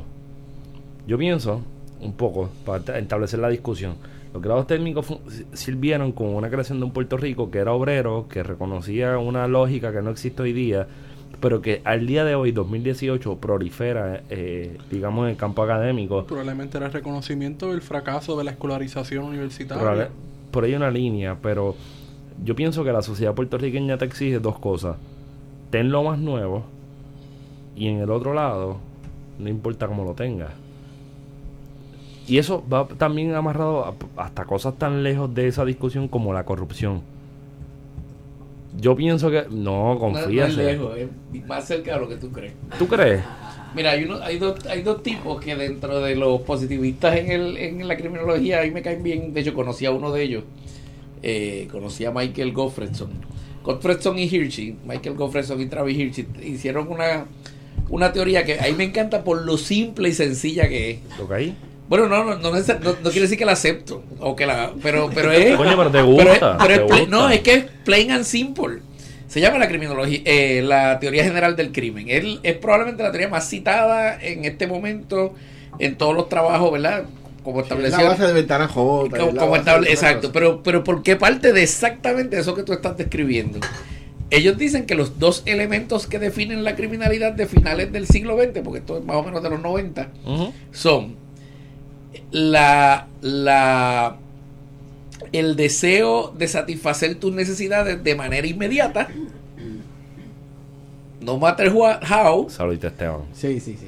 y, y, y la baja eh, la baja el bajo autocontrol o sea en una cultura que cada vez tiene menos controles y lo vemos en la impunidad brutal tú puedes coger en tu Porsche por las avenidas principales de San Juan Ah, con tu hijo menor y nada pasa y nada pasa Escucha Zaragoza. Pero mezclamos eso con el hecho de que este, estábamos hablando ahorita de que la gente quiere pertenecer a algo. Entonces, ¿cómo tú perteneces a esta sociedad si no es a través del consumo? Por eso es ¿Cómo que a- ayer era que iba, que no es tan lejos uno del otro, porque ese, es- esa teoría es tan plain and simple que lo mismo explica por qué yo en vez de meterle tres meses a un negocio de, de, de, de, de, comida rápida eh, para poderme comprar los tenis. No, mejor le meto dos horas o tres o cuatro o las que sean necesarias, pero estoy hablando de horas en vez de meses Claro. al, al punto y me puedo comprar los mismos Es tenis. que, es que queremos LTE, queremos rapidez. y entonces Es lo mismo pasa con los, con los políticos. Claro. O sea, la, la corrupción se explica porque ese político que ya de por sí, cuando tú lo pones en el, en el, cuando tú contrastas los salarios de los puestos públicos, especialmente desde la primera administración Rosselló para acá, que fue cuando se dispararon, porque aquel argumento de que había que atraer lo mejor, y yo no sé, solamente la mitad de ellos fueron presos, así que así de buenos eran. Sí. eh, eh, subieron esos salarios y aún el, el salario de esos más bajos es dos o tres veces el salario de un puertorriqueño promedio. O O, sea, cuida- o cuidado si más. eh, pero, pero aún así hay que joder. Claro. Aún así hay que chanchullar. Aún así yo tengo que beneficiar a mis amigos del alma para que cuando ya yo no tenga este salario, mi amigo del alma me nombre en su junta de directores, ¿verdad? Y, me, y, y entonces, y es lo mismo, es el deseo de querer las cosas rápido. De hecho, a mí me da mucha gracia, pero la teoría general del crimen no se aleja, o sea, como es el, eh, eh, eh, y la criminología cultural, que son de la misma época, tienen algunos elementos en común, lo que pasa es que las explicaciones son distintas. Eh, estos todavía miran al que se desvía, la criminología cultural, y esa es la diferencia importante con todo lo demás. No mira al muchacho que se desvía, mira a quien decidió que eso fuera ilegal. Claro. El poder que define lo que es desviado y lo que no es desviado. No, no, no mira al criminal, mira al, a la so- al, al orden social que, que lo crea. Exacto. Sí. Y, y ahí es donde está la diferencia. Pe- pero en ese resultado de la teoría general del crimen, de que la gente, de que estos muchachos, igual que los mismos políticos, tienen pocos controles y quieren las cosas para allá. Es que yo pienso que tienen menos controles. Ah, seguro. Bueno, seguro. Mientras el caso que mencionaba el compañero ahorita de aquel que si no hubiera hablado a lo mejor estaría todavía jangueando por ahí, pero como se puso a inventar el cuento, pues está preso ahora. Bueno, Ese es- tipo es que, sí, tenía todos los privilegios del mundo, ¿por, por qué necesidad tenía? Eso es lo que se preguntaría la, gen- la Pero gente. Pues no, el tipo quería solucionar unas cosas de un, rápido, Se ya. veda, se veda. Vámonos por una cosa más boba. El que era ¿Qué presidente, el juez presidente de la Comisión Estatal de Elecciones, nombrado por Ricardo Rosselló, Ese es genial. Rafael Saez, ¿es que Sí, se llama? sí, el del WhatsApp. El chico símbolo del WhatsApp. Pues yo, yo lo digo así, lo digo abiertamente. Si ese cabrón Sí. no hubiera pedido un carro desde San Juan a Guadilla, todavía tuviéramos a él sentado. Sí, y no nos hubiéramos enterado del Exacto. WhatsApp. Exacto. O sea, eh, yo, yo creo que, que, la gente que la gente que viene desde abajo, que está construyendo su ficción de su espacio y que tiene que bregar con la que hay, como diría la película Juan Juan, Juan de los Muertos, la película cubana, dame un filito para yo a ver, va a ver cómo yo brego. Pues nosotros tenemos un montón de gente que está bregándola y, y tenemos un montón de gente que aunque la tiene para bregar con, el, con la movilidad social que les da, como si fuera el siglo XVIII, el estar cabildeando con los partidos políticos. Porque ahora mismo, se lo digo desde ahora al Cradic, la única forma de movilidad social en Puerto Rico es estar viendo con cualquiera de los que pueda tener posibilidad de ganar. Esa es la única forma de subir en Puerto Rico. Tú puedes tener, tú puedes tener un PhD en ingeniería Bueno, pues el parándolo de la Junta. también. Oye, y puedes tener hasta. Y, y puede ser. Oye, eso me acuerda, yo tengo una anécdota y yo tengo una amiga que fue una entrevista de... de- eh, había una convocatoria de secretaria, no decía en dónde era, pero en la entrevista se supo dónde era. A la chica le preguntaron cuánto quería ganarse, cuánto, ¿verdad? Cuánto, cuál era el salario que ella aceptaba. Y me puedes creer que dijo 10 pesos la hora y después se enteró por la prensa que una secretaria en la Junta se gana 60 pesos la hora. Wow. Ahí yo dije, estudia la profesión equivocada. 60 do- una secretaria de la de, de qué junta, espérate. De la Junta de Control Ah, Fiscal. De la Junta de Cobro. 60. De la Junta de Cobro de los Bonistas. Exacto, del Long Shark. Sí, eso salió en la prensa no- hace un tiempito atrás, los salarios de ahí. O sea, no solamente esa gente está tumbándose una millonada cada uno de ellos a la, a la, a la, a la delincuente corrupta esta ucraniana que supuestamente la están investigando Ah, en Ucrania. Yaresco, Yaresco. Este, le pagamos más, de- le paga, le, le regalan más de medio millón. Sí. Eh, pero las secretarias no están mal pagas, le pagan heavy la hora. Eso, eso me acuerdo un, ca- un caso que podría ser paralelo. Eh, mi familia tenía un amigo. De hecho, a mi amiga de los 10 pesos no la cogieron porque su ambición era muy pequeña. eh, te- debió haber dicho por lo menos 80. O sea, 20 pesos por encima. Me gusta la actitud. Estás Exacto, contratada. exacto. Mira, eso me acuerda a. Porque estamos hablando de la Junta y el tema general es violencia. Mi familia tenía un amigo puertorriqueño de Chicago que pertenecía a los Latin Kings. Y su tarea en los Latin Kings era que si alguien debía dinero, ya fuera por droga o por préstamo, él iba a su casa con un bate y si no pagaba, le rompía las piernas con el bate. Eso es un tipo de violencia. Seguro. Violencia callejera, violencia de ganga. Pero ahora que estamos hablando de la Junta de Control Fiscal, ¿no crees que la Junta de Control Fiscal nos está rompiendo las piernas con un bate? Seguro. Con un bate legal. La cosa es que es legal. Pero, sí, pero volve- mira, el ejemplo que, que Gary trae ahorita. O sea, te- eh, eh, tú traes el ejemplo del, ¿verdad? Del, del, del, del gang member. Ajá, del gangster, del gangster. Que va y resuelve la cosa. Ponte este otro cuadro. El, el viejito que ah, por razones de salud está atado a una cama y tiene necesita unos equipos médicos. Ajá. El seguro social ya no le da, no puede pagar la hipoteca, ha pagado 27 años de la hipoteca. Ajá. ¿Qué tú crees que va a hacer el gerente del banco? Le va a decir, a como usted ha pagado muy bien esos 27 No, años, lo muchacho. vamos a premiar No, condonándole por su condición de salud. Me No, lo va a desahuciar aunque el viejo se muera. claro. Pues, explícame dónde está la diferencia entre el que le parte la piel y el que bota el viejo a la calle. Exacto. No Mira. hay ninguna.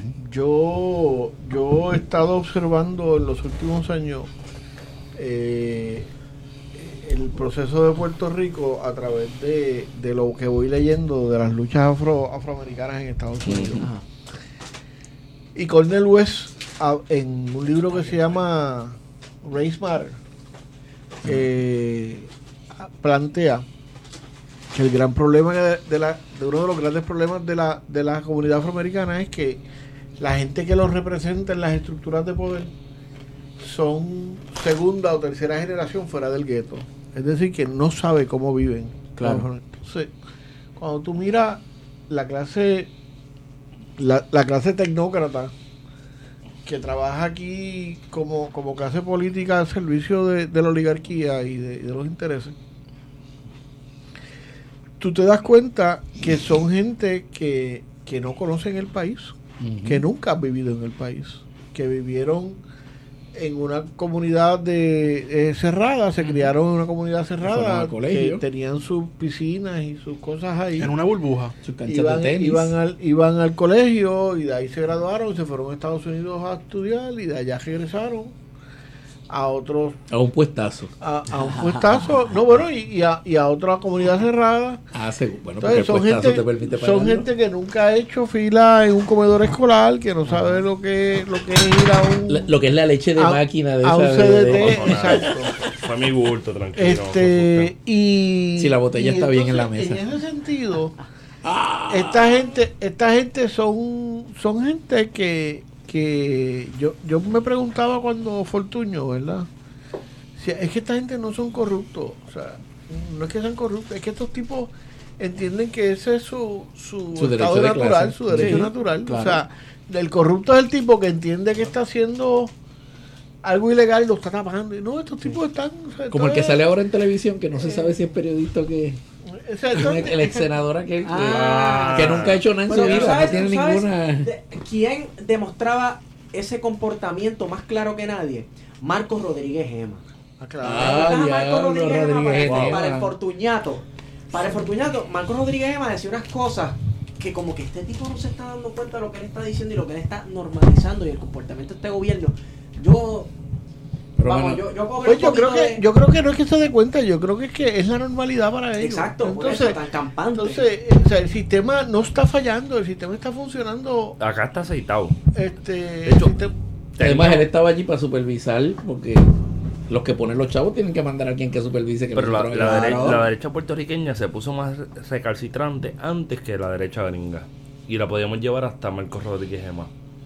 Dentro de la, de la construcción de discursos políticos contra la oposición. Lo que pasa es que Yo ahora creo que Marcos un- Rodríguez, Bueno. Marcos Rodríguez Gema se polarizó mucho más antes de lo que Bueno, está lo que pasando pasa afuera. es que y yo, yo escri- eh, hice un podcast reciente, yo a veces tengo, hago entradas en un podcast que se llama el, audio, el audioblog de Gary Gutiérrez y, y- y hablo de esto, de un, de un trabajo que leí de, de los neoliberales progresistas.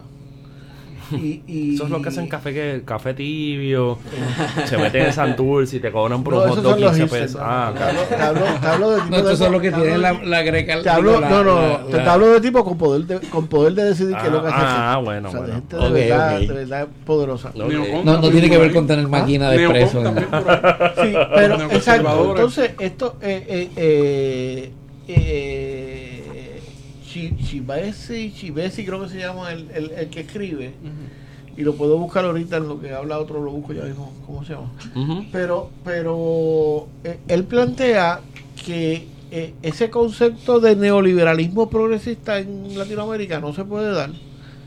Porque aquí el neoliberalismo es de frente, es tipo Pinochet, o sea, nosotros vamos a hacer esto y si a no te gusta, Bueno, matamos a la policía que te pela, ¿entiendes? Pero para mí, para mí Pinochet es pero-. Pero, pero en Estados Unidos, el, establishment se ocupa de, de, de De- lavarse la cara. Acuérdate que. Estados Unidos es la estaca de la libertad del mundo. ¿verdad? Ujú. Entonces, pue- pueden tratar a los chicanos en- como, como, como si fueras el Estado chino con sus empleados, ¿verdad? Pero, Sí, pero, sí, sí. pero no lo podemos hacer, o sea, no puede ser visible. Tenemos que, tenemos que, que Crear la apariencia. En el caso, de- él, él, él explica, y esto se basa en una feminista eh, profesora profesora eh, eh, de Nueva York, y ahora el nombre también se me olvida, pero bueno, el, el, eh, que plantea, ¿verdad?, que, que eh, en el Estado americano lo que hace es que, que esas comunidades de la otra edad,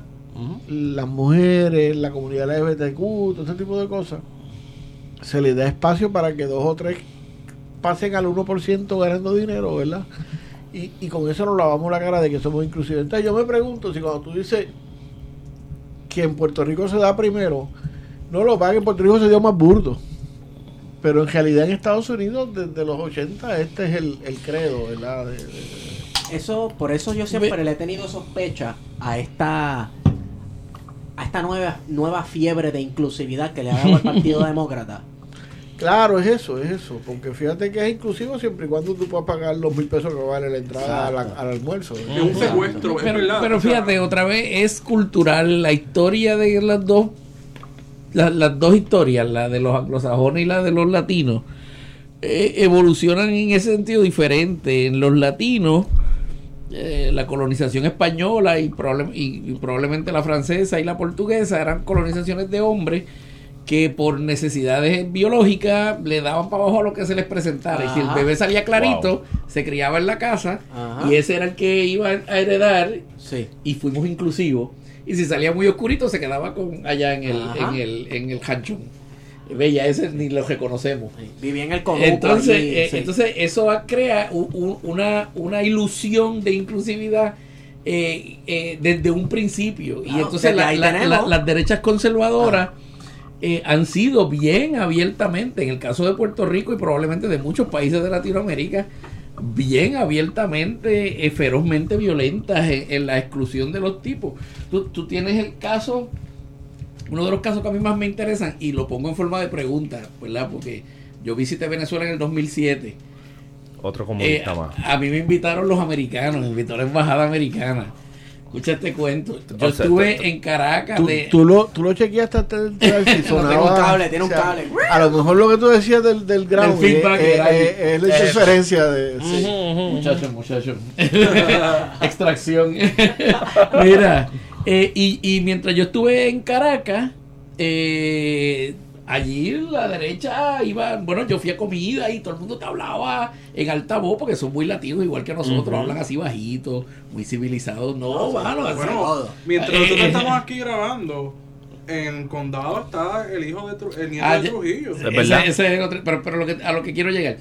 Y, y, lo, y, y entonces cuando fui fuera de Caracas, me di cuenta que a la gente fuera de Caracas realmente no le importaba mucho el asunto, ni lo mencionaban.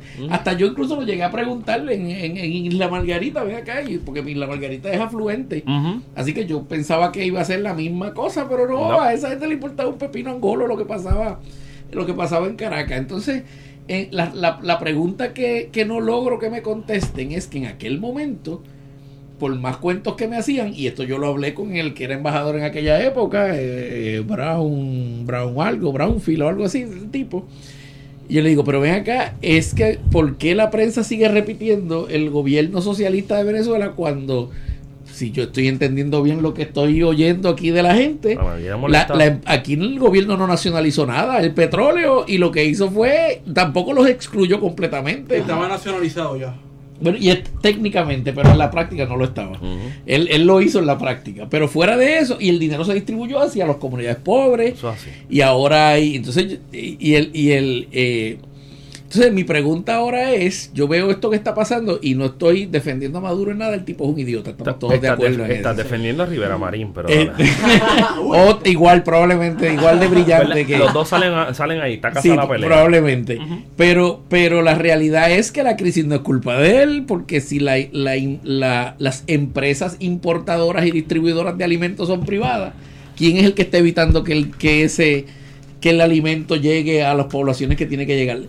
Lo otro es, hemos oído los medios fuera de, de Caracas, porque el interior, que antes de Chávez no tenía universidades y no tenía médicos, ahora tiene médicos, tiene universidades, tiene escuelas. Pues entonces electoralmente esa derecha nunca va a ganar. En, en, y, y me acuerdo que se lo llegué a decir a una señora que en una fiesta me tenía hostigado porque ella quería que yo dijera que, que, que, que el gobierno era en contra de los derechos civiles. Y yo lo que hice fue preguntarle, oiga, perdone, perdóneme que le pregunte, pero ¿usted ha oído hablar de, de, de Luis AFG? Me dijo que no. Y de Pedro José Yo González, me dijo que no. Yo le digo, pues mire, cuando llegue a su casa, tal, usted tiene internet. Me dijo que sí. Googleé a esa gente. Para que usted vea que en Puerto Rico, la derecha se robó la agenda populista. De hecho, los populares nunca la han recuperado desde entonces. Ajá. Y, y entonces los gobiernos más populistas que hemos tenido, el último fue probablemente el de Pedro. Y un poco el de Sila con lo de las comunidades, pero que era otra millonaria de la de, la de Eso Junta. pero lo- los políticos de, de- los de entremedio antes del de ahora, que, que eran gente que, como el que ustedes mencionaban ahorita, que yo llegué a una conclusión que después supe que él también él la estaba diciendo. Bueno, de que, de que si esto es una colonia y el caso Sánchez Valle dice que no tenemos jurisdicción ninguna y que nunca hemos tenido soberanía, pues adivina de quién es la deuda. Eso es como si el hijo tuyo, un Claro. hijo tuyo adolescente, tú le das la tarjeta y el tipo se embrolla. Adivina quién la tiene que pagar, el papá. El papá. Exacto. Pues, pues lo mismo porque ellos nos están diciendo que no tenemos ningún tipo de soberanía. Pero nadie se atreve a hacer eso. Bueno, Aníbal creo que lo creo que lo planteó. Él lo planteó Yo públicamente. no lo he sí. escuchado, pero me han dicho gente que yo que Pero, le lo, creo de pero lo, lo- credibilidad. lo ha llevado al proceso judicial. Pues no sé. Yo, yo sospecho que sí, yo sospecho que Eso sería, eso sería otro cantazo a la colonia. Él es popular, pero no tanto. ¿Cómo que lo si lo va a llevar al tribunal? Pero, pero- pero- Bueno, Mira, hay un libro excelente cuando uno habla de tribunales. Apunte para abandonar el derecho. Ah, ¿de quién es eso? De José Atila. De Tile, de Tiles Osoria. Atilio Osorio. Tiene dos doctorados, tiene dos doctorados, uno en derecho, uno en derecho, sociología del derecho Y otro en filosofía del derecho.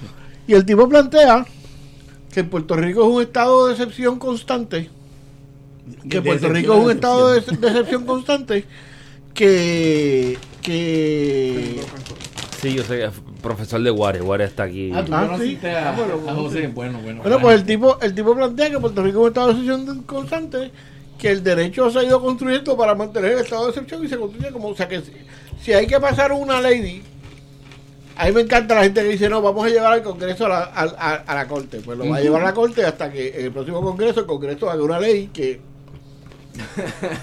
¿Sabes? Sí, sí, sí, sí. Porque tú sabes, es también la paja de esa legalucha, de, de- tú sabes, de, de, legurella, de... Sí, como el asunto del, del reciente de- del juez El Pi con lo de la reforma policíaca que están celebrando. Wow, y Ricky se emocionó. Y Ricky está emocionado porque pues le dieron Porque la alguien, razón. a- alguien sacó la voz por él. Es reducirlo todo al derecho y, y ese campo de batalla Oye, pues no puede es ser el mejor ejemplo de por qué no funciona. de por qué no funciona. Puede el ser. pino es eh, la reforma policial. Si algo es una broma en este país, es la, reforma, la Sí. supuesta reforma policial. Es un chiste. Hay por ahí algo. hay Tuviste, algo. compara el que lo oía Mariana hablar de eso, compara mayo del 2017 con mayo del 2018. Hubo Evidentemente la policía is joking with the bueno. subject. Cepeda, traíste eso. Y me, y me gusta es- ese time lapse. El último año más violento de Puerto Rico antes del 2011 fue el 94. Eh, los historiadores son unos cabrones, ¿verdad? Que amarran las cosas sin que se den cuenta. Iba por ahí también. Yo sé, dame cinco que se oiga. Nieta. ¿Cuál es la casualidad o las causalidades de que en el 94, 95 tuviéramos una sequía? Eso no tiene nada que ver, picharle a eso. Pero de que haya sido una de las épocas más violentas en Puerto Rico y que después se replique y que lo que viene ahora sea resultado. En verdad voy a dar la, la entrada. Vamos a hablar de mano dura. De verdad, pichar, no tengo cómo majarlo. La mano dura. Recuerdo que una vez me senté con el viejo Pico. Me senté con el viejo Pico, que tenía la capacidad de leerse un libro allí en la Yupi, porque él no estaba en Ponce. Este, un libro cerrado, con la mano. con- era, era gracioso ver al viejo con la guayabera, con la mano encima del libro. Y tú llegar y, y, y llevabas media hora, Y media, y fluía. media hora, media hora viéndolo dormido. Entonces tu viejo, y le dabas un café. Pues mira, me estoy leyendo este libro, viejo. Tú llevas como dos horas durmiendo ahí, no seas cabrón. Yo se lo decía así, aunque al final siempre me, me sacaba filo.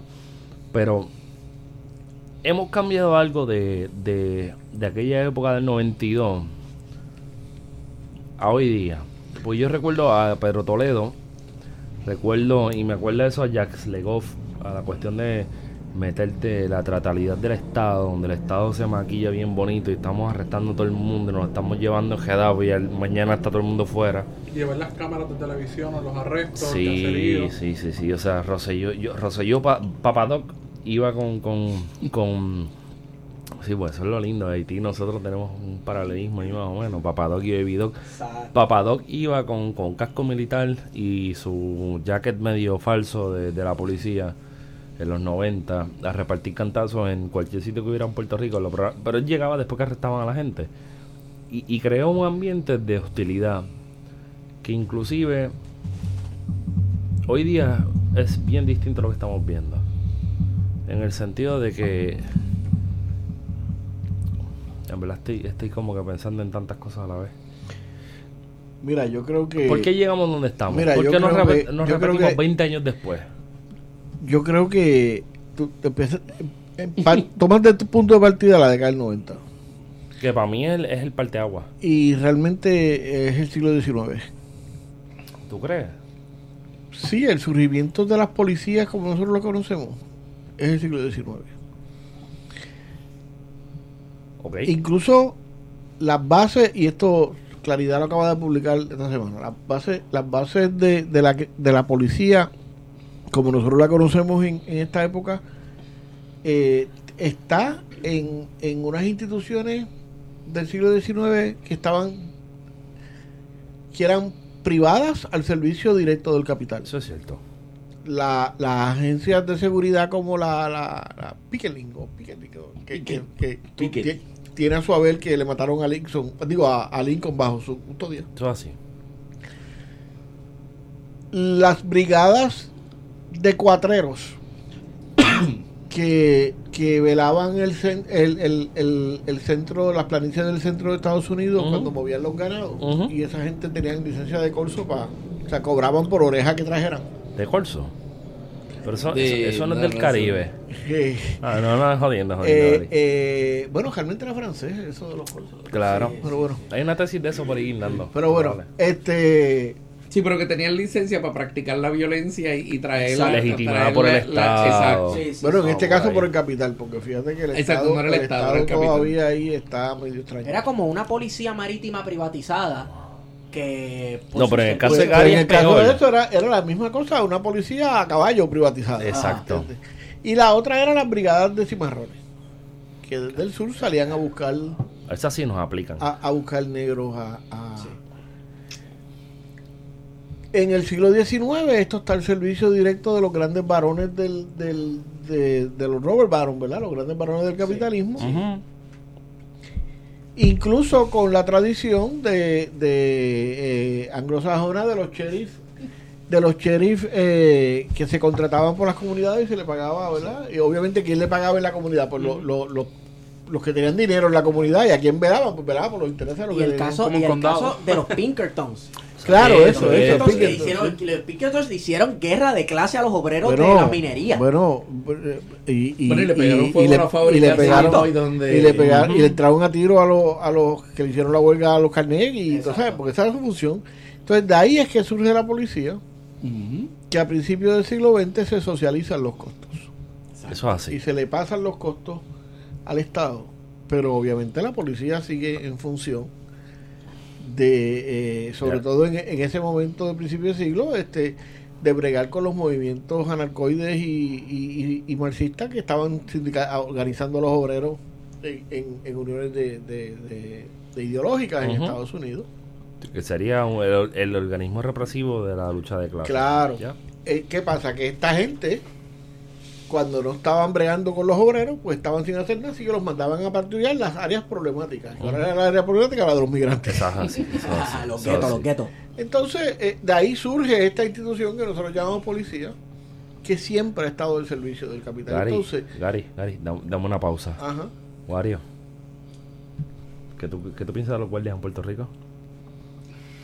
Una, una última vez, una- la última vez. Ok, está bien, está bien, está bien. Tengo una mala experiencia con los policías. Es, es traumático. Bueno, los policías deben tener una mala experiencia contigo porque arrestarte a ti no está fácil, caballo. Pero Sí, Gary, sí, Gary, Sí, que no, no, la quiso es que decir me hoy. pasaron imágenes por la mente. Es un tipo de 6'5 como este que Sí. Sacho, eh. ¿Te resististe? No, no, pero Bueno. el tipo, el que se vaya, se vaya blandito al piso, está imposible jalarlo, coño. Ah, pero fíjate, yo, yo conocí a Gary en una época en la que este, estudiábamos Aikido. Y, Wow. esa- y yo tenía un instructor, cuando yo me cansaba de que me dieran contra el suelo, hacía eso, me mongaba y él decía, caballo, tú pesas más de, dos- más de 250 libras, como si- no, por más fuerte que yo sea levanta. Está cabrón. Y pero tú te, tú te desmayas y que, ve, que te levanten, Que que te arrastren. Pues mira, la, cuestión es que, que a mí me encanta esto de las reformas de la policía. Que yo, mira, la policía en Puerto Rico está haciendo Lo que, lo que tiene que hacer. exacto. Porque yo viví en los cuarteles como 20 años, cuando era portero radial y, de, y, de- y fotógrafo. Y, y los policías, digo, hay corrupción y hay canga y tú nunca sabes cuál es la, la estructura paralela con la que están bregando. Ajá. Todo ese tipo de cosas las hay. Pero los policías son, son gente disciplinada.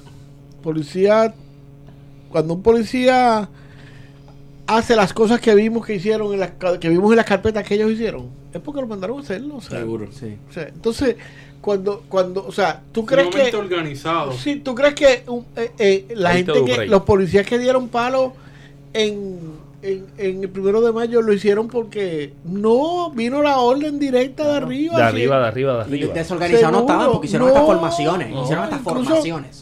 Incluso fíjate que detienen la, la, la, la marcha en un sitio que se dan cuenta que si dan palo ahí se le pueden seguir Se cogiendo. Así que los dejan entrar dos bloques y los meten como los vaqueros, ¿verdad? En- Una en- encerrona. Claro. No, claro. es- es- aquí Entonces, es o sea, cuando tú, cuando tú, cuando a mí me hablas de, de reformar la policía, pues yo, o sea, no es la policía lo que hay que reformar. La Eh. policía está haciendo lo que tiene que hacer en este sistema. Para eso es, para eso se creó, para eso se desarrolló. La policía no está para velarnos a nosotros. O sea, para velar por nosotros, está para velarnos a nosotros. Exacto. Entonces, entonces en ese sentido, ¿Y a quién vela la policía? ¿O, o- o por qué no, no, no nos vela? ¿De quién? de nosotros mismos. Exacto. Mira, Gary, Mira. Gary, se puede. Hay, yo, que- yo pienso que aquí podemos hacer un parteaguas bien bonito. Te doy, te doy la parte después que soltemos a Esteban. Hace como una semana, hace como una semana y media, dos semanas, Esteban me dijo por teléfono, esto no fue ni grabado, lo grabamos con Mariana, puede ser que sea, que hagamos una, una continuación con eso ahora. Esteban me llama, estamos hablando un par de cosas y de momento me dice, ¿qué tú piensas de una policía? ¿Qué sería una policía revolucionaria? Ah, yo leí eso. ¿Tú pusiste algo de eso? en- No, no, ¿Alguien no, lo no, leyó? no, Yo lo leí en un Twitter. salió en el podcast y de Ah, momento, eso, ok. y de momento yo le digo a Esteban, yo no sé qué sería una, una, una policía revolucionaria y Esteban me dice, una policía que vele el Estado. Claro. Coño. Pero fíjate que es interesante. Ahí es distinto. Cuando, cuando lo- los pensadores del siglo XIX, de la- digo, del siglo XVIII de la Ilustración, concibieron toda esta pendeja del derecho, Ajá. Ujú. No era para proteger al Estado. Era para proteger Era para gente. protegernos a nosotros del Estado. Eso- Del sí. Estado, correcto. ¿Y qué sería una policía revolucionaria? Que protege a la gente del Estado. Mira, un agente de paz que funcione desde la comunidad. ¿Cómo definimos esos agentes de, de, de paz, Gary y Cepeda? Espérate, es que antes de llegar ahí, eh, eh, quería, quería traer, por ejemplo, mi crítica al informe del 2011 Dale por ahí para abajo. eh, es precisamente de que, no, sin negar que los hallazgos son ciertos, porque está muy bien documentado, si algo sabe hacer el FBI es documentar las cosas. Obligado, obligado. Pero Claro. omiten, omiten tres, tres datos claves que yo creo que el público tiene que entender. ¿Ok?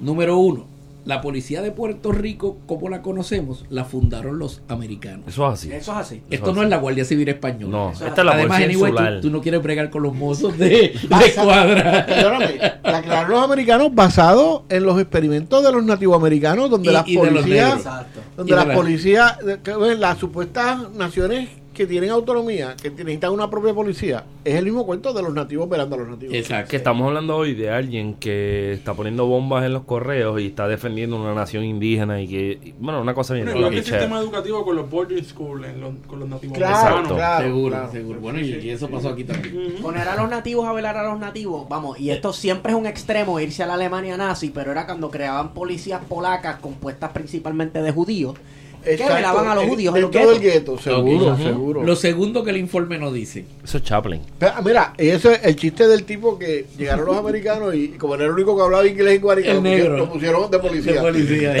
policía. Tú sabes. Fue porque si entraba por Ponce hablaban alemán y todo. No, pues mira, ahora te digo yo, para que tú, pa- te, te voy a dar una, una de, una de cal. Entonces éramos casi franceses. Te voy a dar una de cal. En, en, si en un sitio no hubo resistencia y hasta la gente aplaudió al ejército invasor, en fue Ponce. yo lo sé. Y, esa, y eso yo no se lo perdono Oye, y a no estaba mallita. Pero bueno, esa es otra historia. No estaba mallita, llega hasta el mallita, Esa otra- hasta, no, hasta le tira con los.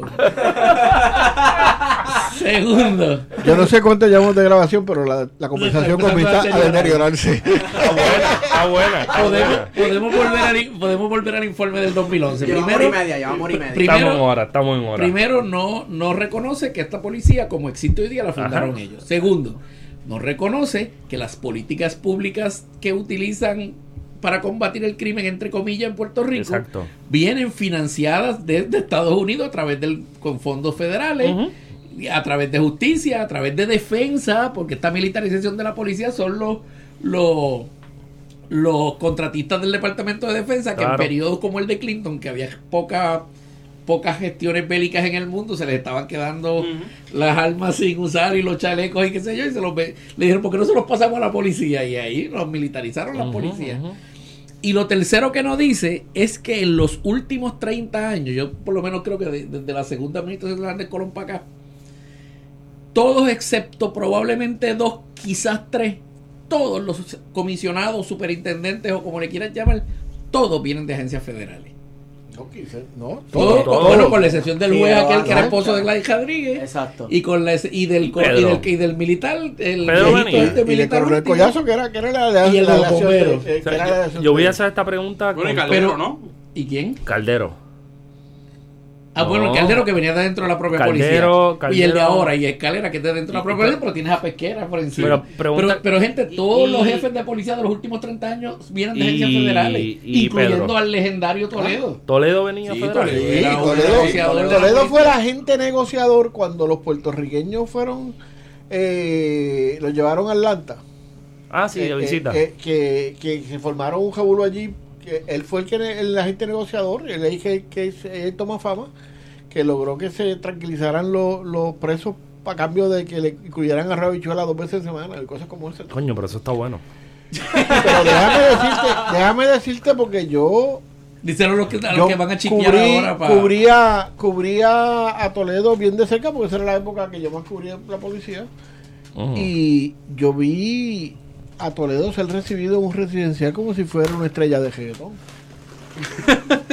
Con la gente saliendo a los balcones a aplaudir serio, y, y a, y a- o sea, o sea, Sí, no, que, ese que fue es un la fenómeno mejor- mediático bien interesante. Bien interesante. Pues esas tres cosas el informe no las dice.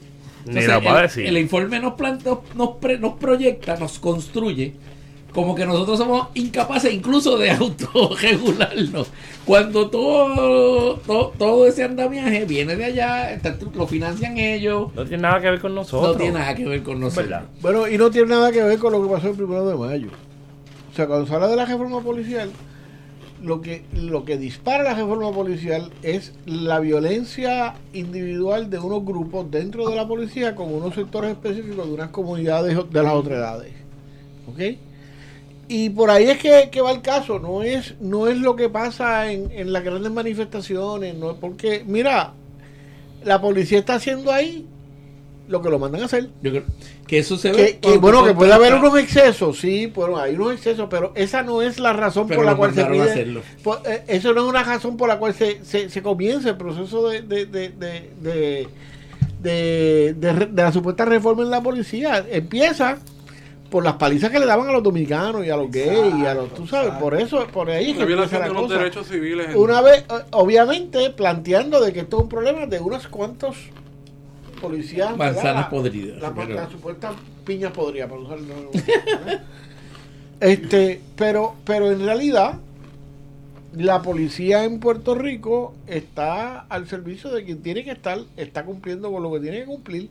Tanto así que después de la huelga del 2010, que le, le- le- les invito a leer el libro Rebelión de, de, de Pérez Luis Azaí, eh, ¿cuántas huelgas se han dado en Puerto Rico? Dos. ¿Cuántos, movi- ¿Cuántos movimientos contestatarios abiertos se han dado en Puerto Rico? Los mismos dos. Pues fue efectiva. Y el sistema está siendo efectivo, el sistema represivo está siendo efectivo. Entonces, vendernos a nosotros que la policía está aquí para bregar con la criminalidad, tú sabes, es, vendernos, es vendernos de que vamos a acabar con el SIDA porque tenemos muchos médicos. ¿Hacen falta más policías? No. Y postes, hace más postes, hace falta más postes. Iluminación, iluminación. Fíjate, Bueno, para fíjate. poder evadir los hoyos en la carretera, sí. Sí, pero, pero fíjate, yo eh, aquí y yo a ver, ¿cómo es? Mm. Admi- eh, admiro mucho a, a Dora Nevares por muchas razones. Coño, pero amigo, estamos hablando Pero- de que estamos jodiendo con los postes y con la gente y con los Pero, guardias. pero, pero, pero fíjate que es interesante porque yo creo que, que fue una forma de construirle el ejemplo. En realidad lo que, lo que, lo que controla la criminalidad es la presencia de la gente en la calle. Apropiarse los espacios. Eso. O sea, que las plazas públicas podríamos creer, sí, eh, gentrificación podría hacerlo. No, no es Bueno, gentrificación. bueno, no, necesariamente Gary, porque yo estoy jodiendo con no, Gary. no necesariamente porque si la gentrificación que, que según Estamos este, hablando de lo de la calle Loíza. que se- según Puede la ser. O, que según la O es el, es el genocidio comunal, ¿verdad? Pero mira, de eso hay Pues- en Ponce, ¿oíste? Pues es, no, el Ponce era en Houston, mío. Allí la cosa está tan jodida que no hay para. Esto viniendo de un ponceño, que Sí, no nos sí, juzguen. No, exacto, sí, sí, estamos, lo digo, me culpa, me culpa. Pero, pero lo que te quería decir es que, que cuando tú dices la gentrificación, pues no necesariamente porque la gentrificación te crea una exclusión. Pero es violencia. Sí, yo creo que sí, seguro. Es que hace unos días, hace unas semanas, Esteban y a mí nos dijeron en Twitter, no tengo el user de la persona que lo dijo, Olvídate.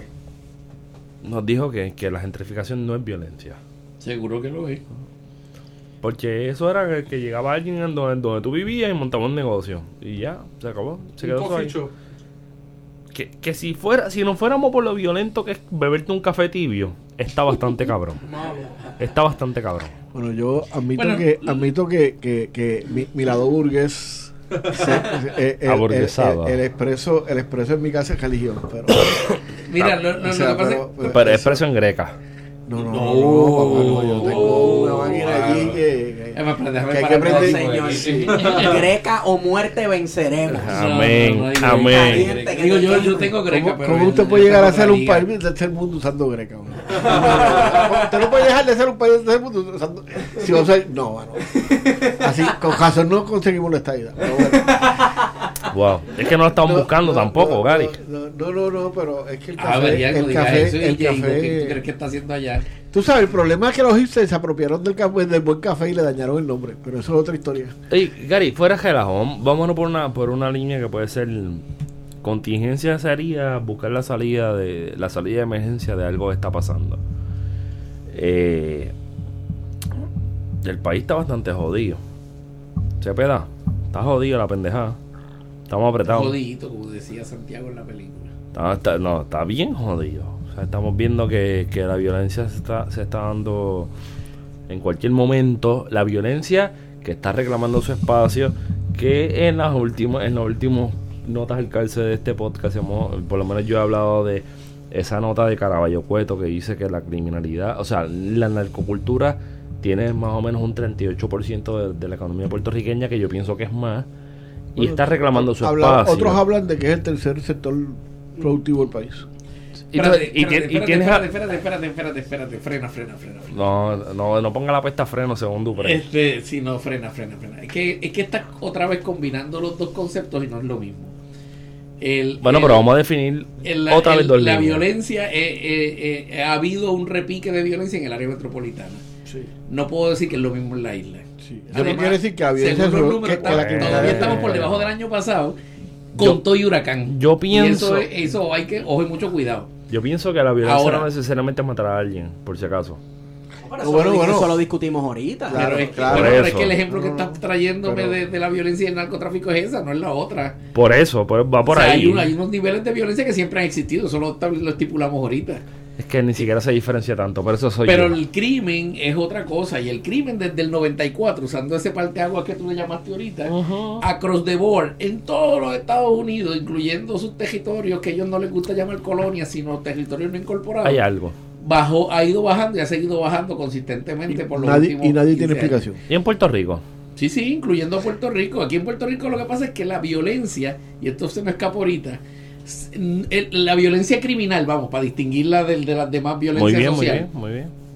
no se, no se rige por los mismos por el mismo patrón que el resto del crimen. Aquí en Puerto Rico, igual que en Estados Unidos, sin ventana rota y sin nada, la criminalidad del 94 para acá ha bajado y busca los números, están por ahí en algún lado. Ahora, Y la las violencia- estás se han manipulado, así que eso, la ecuación es una y Tomando constante. en cuenta la manipulación tradicional. No se le pone contexto, por ejemplo. Eh, ahora, el caso de la violencia criminal, cuando tú miras los tra- cuando tú miras la- el, el siglo XX, Ujú. el primer pico de violencia criminal fue en los 40, cuando por primera vez este país llegó a 25 asesinatos por cada 100.000 habitantes, que es la tasa. Que se repitió en el 94 con 26 o 27 y culmina en el 2011 con 30 asesinatos por cada 100.000 habitantes, fue el pico. Que hay una diferencia. De ahí para acá, siguiendo el mismo ciclo todas las veces, siguiendo el mismo, baja consistentemente por un periodo que puede fluctuar entre 6, 7, 8 años y después empieza un proceso de subida poquito a poco, poquito a poco, poquito a poco hasta que vuelve a escalar. Esa gráfica, en la única excepción en el siglo XX, es el periodo del 50 al 70. Y yo tengo una hipótesis sobre eso, que Caraballo Cueto, la primera vez que la escuchó, que fue en Amherst hace un año atrás, o hace año y medio atrás, la descartó. Y sin embargo ahora lo he oído que ya empezó a resbalar, a, a- a- a- concordar. Mi hipótesis es que la razón por la que en ese periodo del- de entre el 50 y el 70 se mantuvo fluctuando por debajo de los 300, en 200 bien bajitos, es porque ese fue el periodo de la industrialización, ese fue el periodo del New Deal, ese fue el periodo más atípico en la historia de los Estados Unidos con un presidente como Roosevelt que nos trajo las medidas keynesianas del nuevo trato, que se inyectó no solo la economía en términos de, de- de- la industrialización, se protegieron a los trabajadores, se creó el welfare, eh, había un control férreo de bancas, seguros, inversiones, cada cual por separado, una compañía no podía hacer todas las cosas. Entonces seguro, eso creó una prosperidad que termina con la crisis del petróleo en los 70. De ahí para acá volvió a repetirse el ciclo, pero con lo cual yo simplemente establezco como, como tema de estudio de que, de que hay una conexión economía crimen de violencia, porque el, narco, el, el surgimiento del narcotráfico es de los 70, porque es de la prohibición de la época de Nixon en adelante. Entonces, según se recrudeció la prohibición, es que aumenta la violencia, no tiene nada que ver con el uso de la sustancia. Tiene que ver con, Mira. con el recrudecimiento de la prohibición, con los dos elementos que te planteé ahorita. Por un lado, la militarización, y por el otro lado, que aquí en Puerto Rico, en la colonia, empezamos a cederle los espacios al gobierno federal, que es lo que yo le llamo la federalización de los delitos. Y, y obviamente, seguro, como los federales lo que les gusta es venir pam, pam, pam y tirar cuatro tiros y agestar, pues seguro. sí. Porque incluso si contrastan los años, y esto es terrible lo que voy a decir, no quisiera, no, no quisiera tener que admitirlo, pero si contrastan los años de gobernadores populares con gobernadores PNP, Ajá. el discurso de los populares tiende a ser menos agresivo. Y esos años casualmente o no, la violencia coge un rumbo. Cuando vienen los años del discurso agresivo, de la mano dura y, y, y invadir residenciales, ¡pum! se te dispara. Se dispara. Yo sí. creo que, que lo importante, lo que se resume lo que está diciendo Cepeda, es que es que es la percepción de la inclusión. Ajá. Cuando Eso, la eso. población se percibe incluida en los procesos, baja, bajan los delitos y bajan, baja la violencia. Cuando se percibe excluida, Se dispara. entonces los populares que tienen las mismas medidas de mano dura que los PNP, no tienen la Pero no misma tienen el retórica, no tienen la misma Exacto, la re- retórica la retórica, cierto. de, de, de, de, de- de- de violencia. Entonces, cuando tú, no es lo mismo tú hablar, escuchar hablar así la María Calderón de, de la mano inteligente para bregar con el crimen y qué sé yo, que bregar al, o escuchar al otro y al otro que a los estudiantes que caen la patada, ¿entiendes? Pues, pues son dos retóricas diferentes. Entonces, en ese sentido, el, pro- el- yo entiendo que el, en Puerto Rico lo, lo que nos los que nos lleva a los años pico son las retóricas fíjate que los años pico son retóricas belicistas por parte del Estado eh, el do- 2011 que es el caso por Fortuño, excelencia ¿verdad? de- es que Figueroa Fortuño. Sancha. Sí, Figueroa Con Sánchez. Fortuño con el idiota de Figueroa de, de, de, ¿cómo es? De Figueroa Figueroa Sánchez. Figueroa Sánchez Sánchez. sí. este, que es un patán igual que el de ahora que, que son Los son criminales tipos- Son beligerantes y "Mira, discursos neoliberales en ambos, joke". porque Rosselló padre, Fortuño y Claro. Fortuño Sí, hijo. pero sí Eh, le era igual de neoliberal, pero, También pero tuvo otra vez pero otra Dijiste vez Fortuño, hijo, eso viene, dale par de años. Sí, sí. fíjate No, pero fíjate primero otra- viene el nieto de Cuchín. Fíjate que lo que, que en el caso de de los de los PNP esa violencia eh, verbal, ¿verdad? Eh, eh, eh, va va no- va acompañada también de unos procesos eh, de neoliberales donde tú te sientes excluido, o sea, cuando cuando aquí se habló, cuando trajeron la doña esa que trajeron para la energía eléctrica, ¿quién se, o sea, alguien te, usted se sentía que alguien lo representaba usted en esas discusiones, pues entonces No, te eliminaron eh, el puesto. de ese tipo, legalizar. ese tipo de, de, de- de retórica, pues, pues an- a- unido a la verdadera exclusión de los procesos, es lo que te va, lo que va, te va a generar de unas frustraciones que va a generar violencia. Una de las cosas que mencionaba Cepeda sobre el asunto de la criminalidad y esta quizás es la percepción que tiene la ciudadanía que se sienten inseguros entre comillas pero ustedes no creen que ha habido un desplazamiento de los lugares comunes donde ocurre la criminalidad eh, violenta no o asociada al narcotráfico de unos lugares en específico a unos lugares más concurridos donde habita unas clases medias altas o, o la burguesía, Condado. condado, Miramar, y que Mira, eso es lo que está bueno, haciendo que la percepción de que hay un aumento eh, obviamente hay, hay sitios donde, donde va a ser más visible. Yo recuerdo una vez que fui a una conferencia de esta gente que hace estadísticas y estuvieron tres horas explicando una estadística allí de por qué eh, los negros llamaban a la policía y no llamaban a la policía y por qué los latinos llamaban a la En realidad eh, hay muchísima violencia en nuestras comunidades marginadas que, que pasa en Desapercibida, sí. O sea que son más visibles en eso. Eh, hay un simplismo en el sentido de que es obvio que si tú vas a jugar tienes que ir a jugar la que tiene porque que no tiene pues, carajo, Exacto, no tiene como ahí hay algo. Pero pero en, en realidad es me parece que es la capacidad de, de visibilizar esa esa esa situación de, de, de como lo que pasó en el condado verdad sin embargo eh, no es menos cierto que cuando eh, la década del 90 la mano dura bajo el programa de lo que se llamaba HIDA High Intensity Drug Trafficking Zone se desmantelaron unas organizaciones eh, criminales que funcionaban desde residenciales que se ocuparon y eso se fueron moviendo Exacto. a Ahí es otras áreas, a otras áreas que, o sea que el que- resultado de eso que pasó en los 90 quizás se está Es viendo lo- ahora eso más eso es lo que Dora Nevale llama lo- lo- los nietos de la mano dura. Los nietos, O sea, que eso es lo que está yendo preso ahora, son los nietos de la Pero mano dura. ta- también debe ser una cosa media compleja verlo así. Porque a- aunque hay, hay un por ciento bien mínimo que... Y, y lo digo por experiencia personal, no es, no es por otra cosa, es un capricho.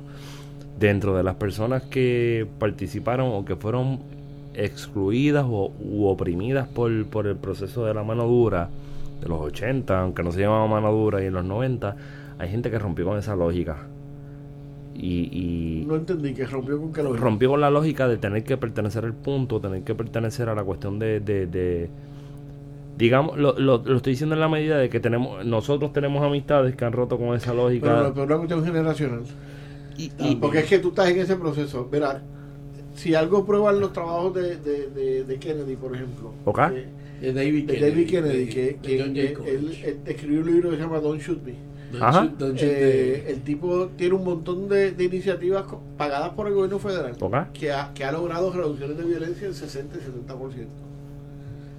Cosas como, por ejemplo, llamar al bichote y decirle, mira, yo tengo todo esto aquí para meterte preso. Si tú dejas la jodera y te y te y te recoges para tu número y estás cinco años limpio, yo destruyo esto y nunca te proceso. Porque procesar, procesar a alguien, sacarlo de la comunidad, el costo social es mucho el más. capital alto. social, porque no solo el- eh, eh, es ese- esos 10 años que ese tipo no va a estar allí, Ajá. es que esos 10 años que, que va a haber un- un- una, una familia sin padres, son 10 años que eh, la vieja no va a tener quien los cuide, eh, ese tipo de cosas. Y es el guerreo, porque va a haber gente que Y- quiere y, tener además ese de, y espacio. además de, de- de la violencia que se que, que, ¿verdad? Que, que para llenar el espacio uno de los tra- una de las cosas que Kennedy en, en más de 40 ciudades comprueba es que después que el narcotraficante por llamarlo ¿verdad? Eh, usar el término ya pasa de los empieza a llegar a los años 30 eh, a la edad de los Los 30 late años 30s. Ujú. ¿verdad? Que empieza a tener hijos que ya empiezan a ser adolescentes. ¿verdad? Porque si parieron cuando tenía Adolescente. 20 años, pues ya, ya tiene nene de 10 años. Sí, Ujú. sí. Está buscando a way out. Y entonces, pues por eso es que probablemente, de ahí es que viene tu pregunta, Exacto. los panas tuyos están en esa edad, ya no están en la, porque repito, ya a los 60 años uno, lo, o sea, el- el- los delitos que uno puede cometer, pues, tú sabes. Mira, son el, el, el, Digo, sobre todo sin pasar vergüenza, ¿verdad?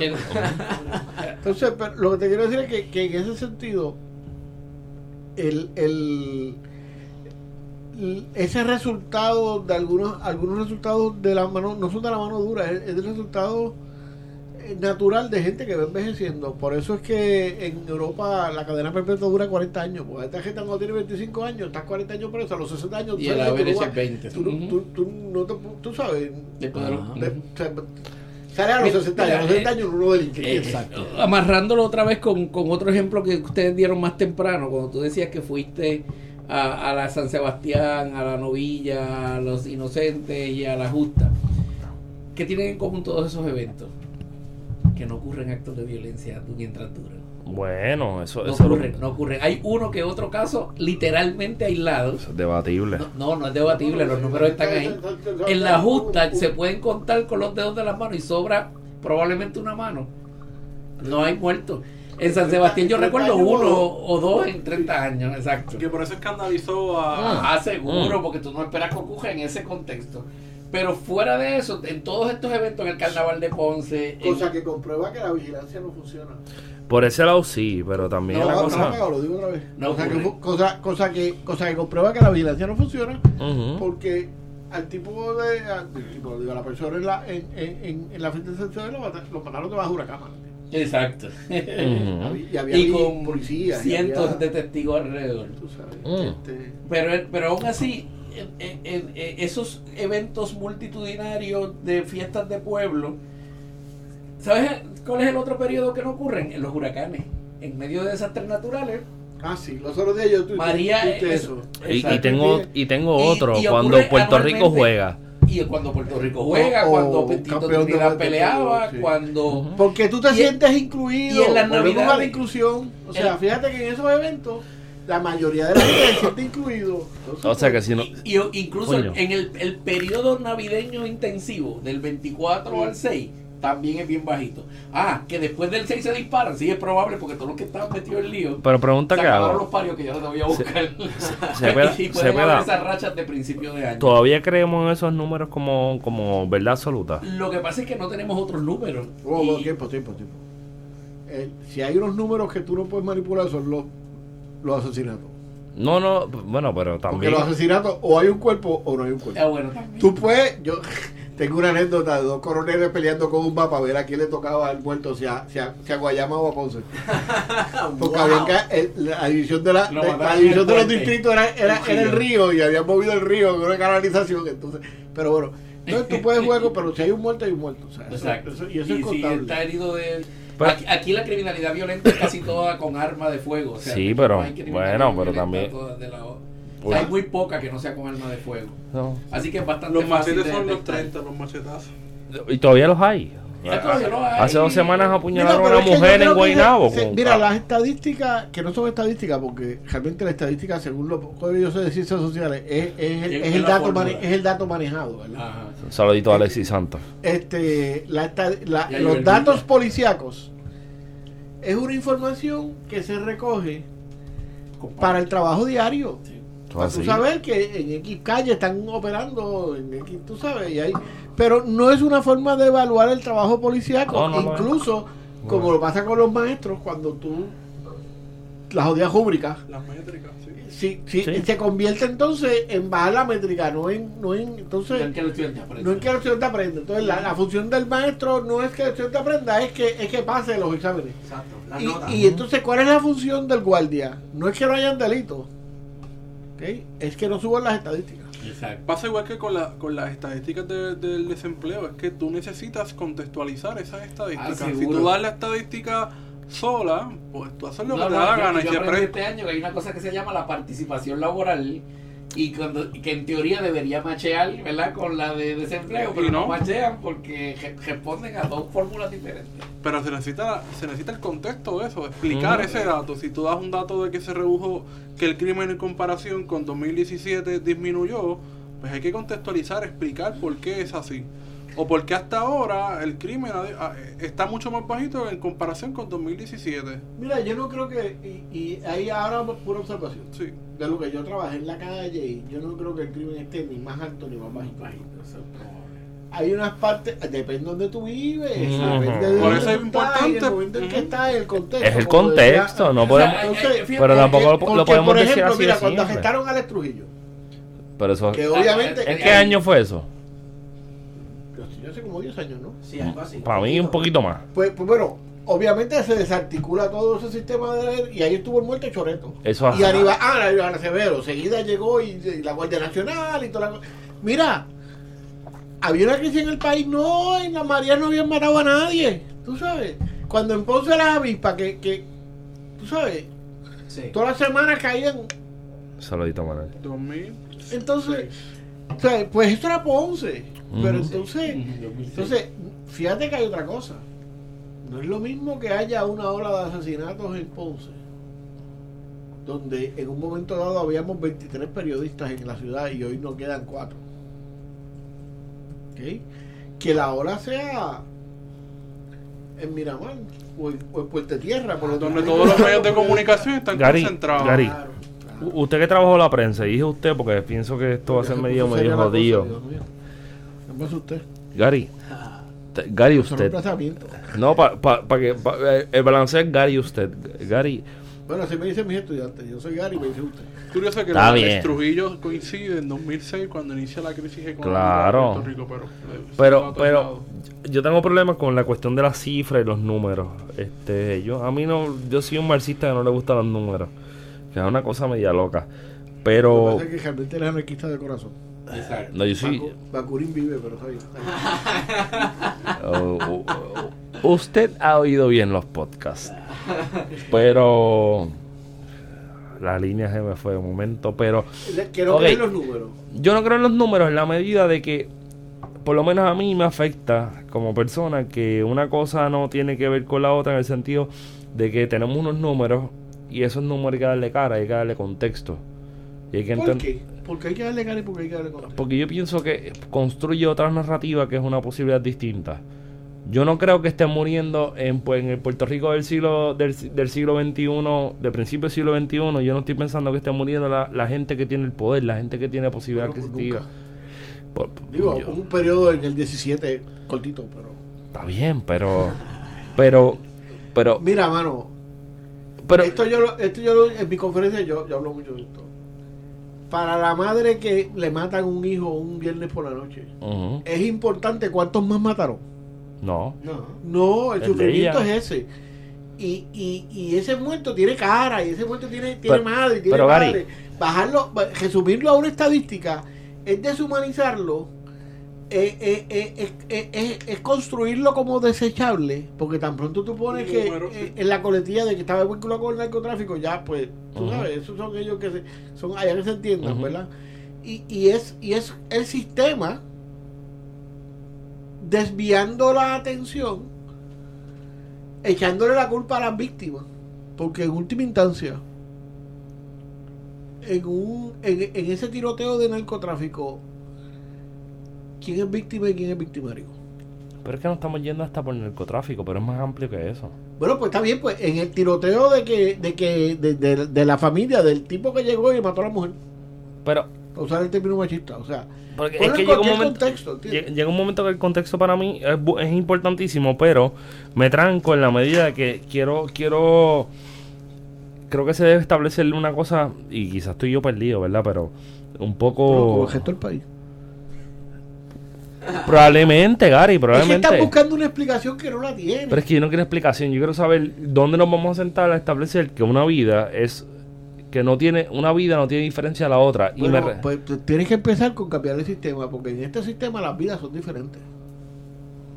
Y el que tiene dinero vale más que el que no tiene. Y el blanco vale más que el negro. Y el heterosexual vale más. El blanco varón propietario, heterosexual y cristiano, como yo digo. Ese no es Ramón Powell. ¿Cómo? Me acabas de describir a Ramón Powell.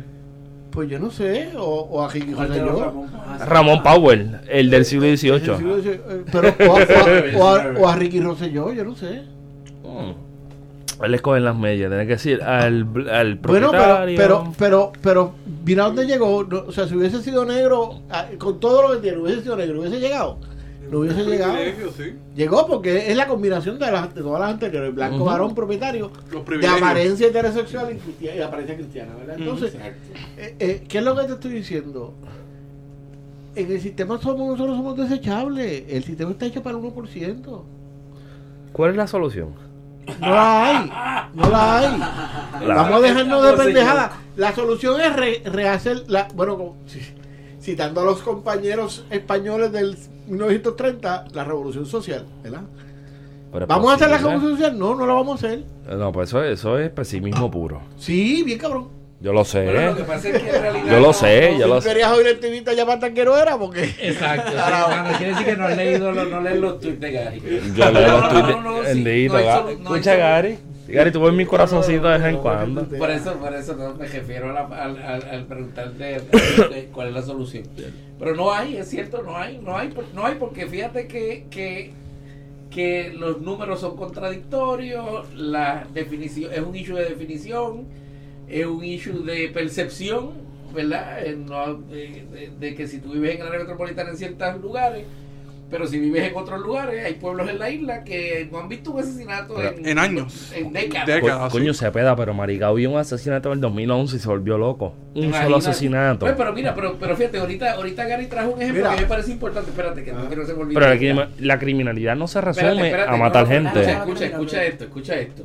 Ahorita él te trajo el, el caso de David Kennedy. En la misma época que David Kennedy estaba haciendo su trabajo en Estados Unidos, el Departamento de Justicia Federal le dio chavos a un Gary Slovenix, o no sé cómo rayo el apellido, en Chicago, para hacer un trabajo similar, solamente que Kennedy creía en integrar las autoridades en su trabajo y el de Chicago la excluyó. Ujú. Fortuño, que en esa época era comisionado residente, sabe del asunto y le toca vivir el 2011, donde en Loíza mataron 80 personas. Y busca chavos del Departamento de Justicia, se los da al taller salud de... de- Paréntesis, que de- mataron 80 y aquí nadie vio que había una hora criminal. Es- que, que, porque Ah. aquello era negro, te lo dicen. Negro de Loíza. Consiguió chavos del gobierno del Departamento de Justicia, se los dio taller salud, se adiestraron. Adiestraron personas que habían tenido ya, eh, que habían tenido, eh, eh, ¿verdad? Que habían enfrentado la ley y habían sido, habían salido los, Ujú. los, los llamados en original intercesores. los convirtió en intercesores. ¿Y qué pasó? De un año para otro, Loíza bajó de 80 a 8. Y Loíza, de allá para acá, se ha mantenido por debajo de, de 12 o de 20. Bueno, tú no hace tiempo que no digo que, lleve, que llegue a 20, se ha mantenido por ahí entre, entre po- poco más de 10 y- o menos. Entonces, ¿qué Pero sigue siendo, el- sigue siendo un canto de la geografía puertorriqueña que se le pichea. Ah, bueno, no, no, no, podemos hablar de todas las otras exclusiones. De hecho, No, y eso sería como Espérate, cinco pero horas oye más de podcast. Oye, esto, esto es importante. Fortuño nunca habló de ese éxito. O sea, en Su ninguna parte única, de Puerto su única Rico, política pública contra el crimen que funcionó, él nunca, lo usó, la, nunca nunca la hizo pública. Nunca. Nunca ha hablado de eso. Entonces, eh, y ahí funcionó. ¿Quieres que te dé otro ejemplo? Yo soy de la playa de Ponce, donde nacieron los centros de Terisolina Ferrey. Terisolina, que venía de trabajar con gangas en Nueva en Chicago, la mandan para Puerto Rico a culiarse, ¿verdad? Que se había calentado y era cierto.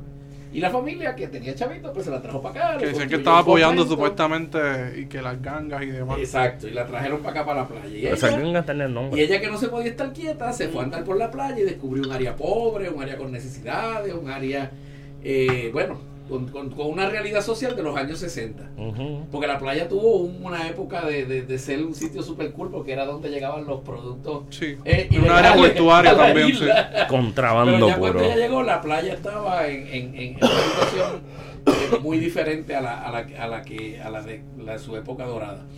Funda los centros. En cuarenta y tantos años que tienen los centros en la playa, la playa sigue siendo una comunidad pobre, sigue siendo una comunidad con alto desempleo, sigue siendo una, una comunidad de trabajadores y trabajadoras, pero la violencia, esta criminal de la que hablamos en la playa, es, Es ultra bajita. Y aun cuando Ponce se dispara, la playa no. Cuando estaban las avispas, que ahorita Gary las mencionó, que se dispararon, esa fue una época que hubo varios asesinatos, ella inmediatamente, y, ella- y, y y déjame aclarar esto, estoy, diciendo de primera mano, yo crecí, mi mamá trabajó con ella desde el 69 hasta el 2000, no sé cuánto, como 40 años.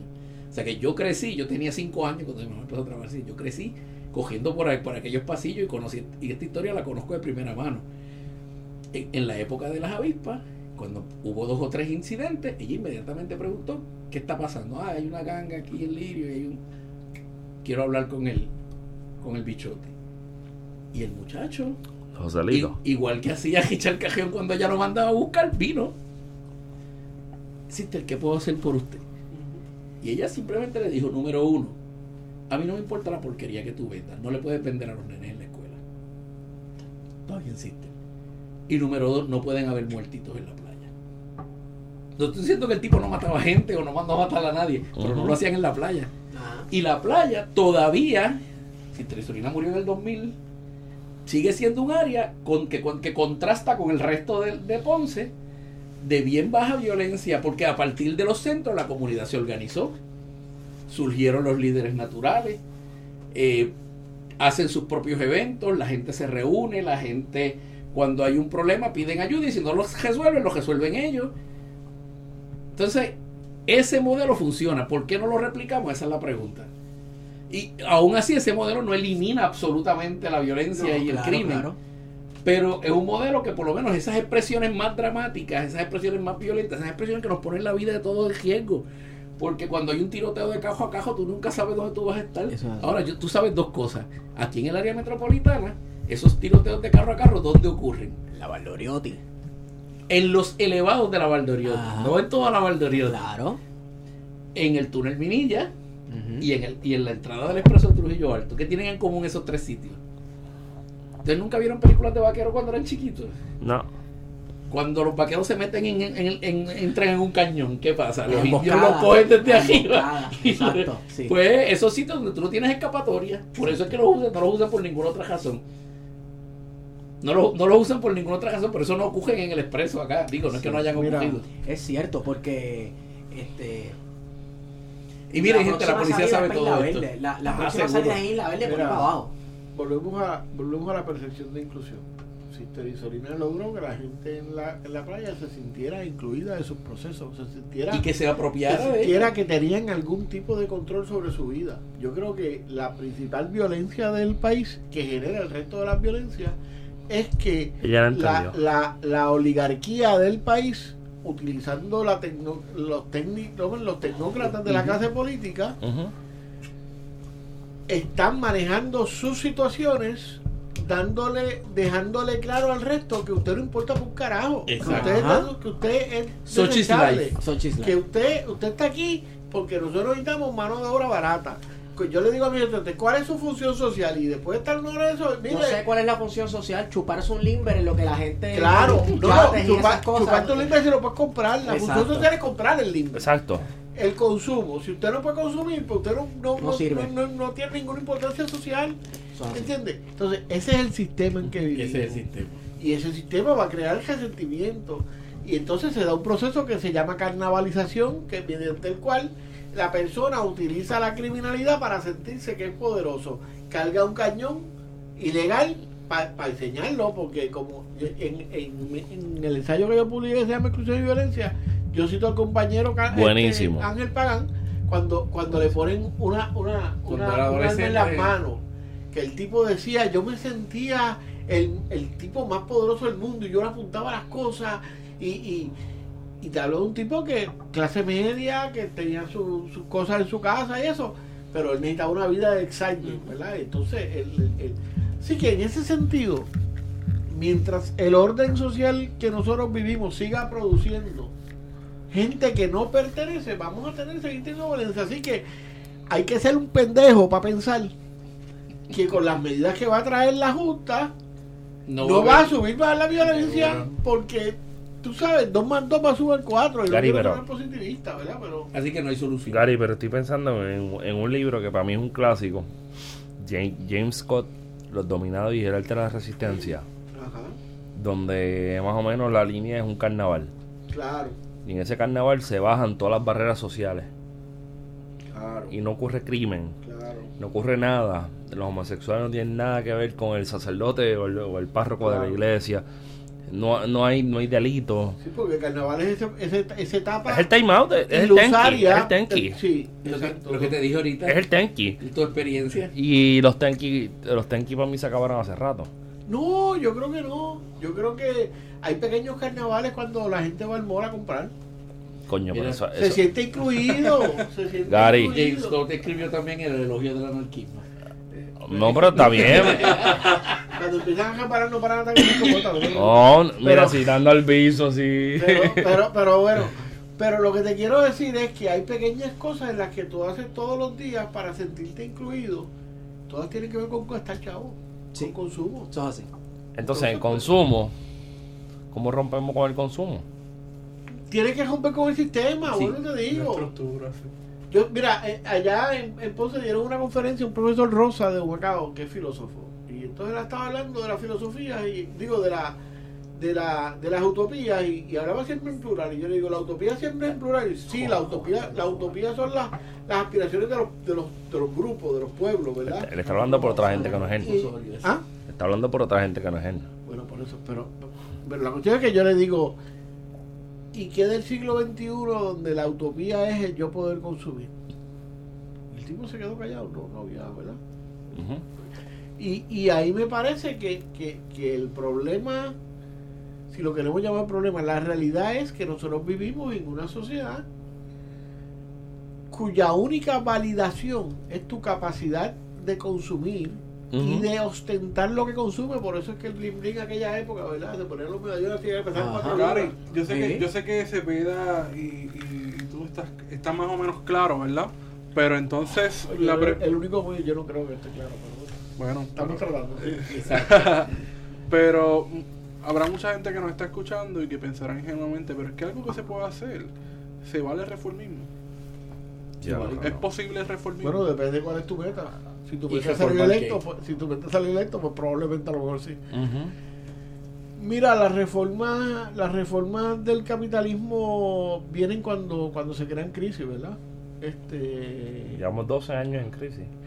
yo, pero yo no creo que la gente, yo creo que, que, que para empezar el puertorriqueño todavía está esperando a Superman. O sea, cuando, cuando la reacción que tuviste esta semana a lo que la Junta dijo que iba a hacer, la sorpresa de la mayoría de la gente con la que ya hablé y la incredibilidad me da la impresión que, que- que esta gente todavía está esperando a Superman. Y está claro que los americanos no van a hacer eso. Claro, los americanos que, que clavaron a Detroit y dejaron que se jodiera la estaca, Ajá. la estaca de la producción industrial americana. Exacto. ¿verdad?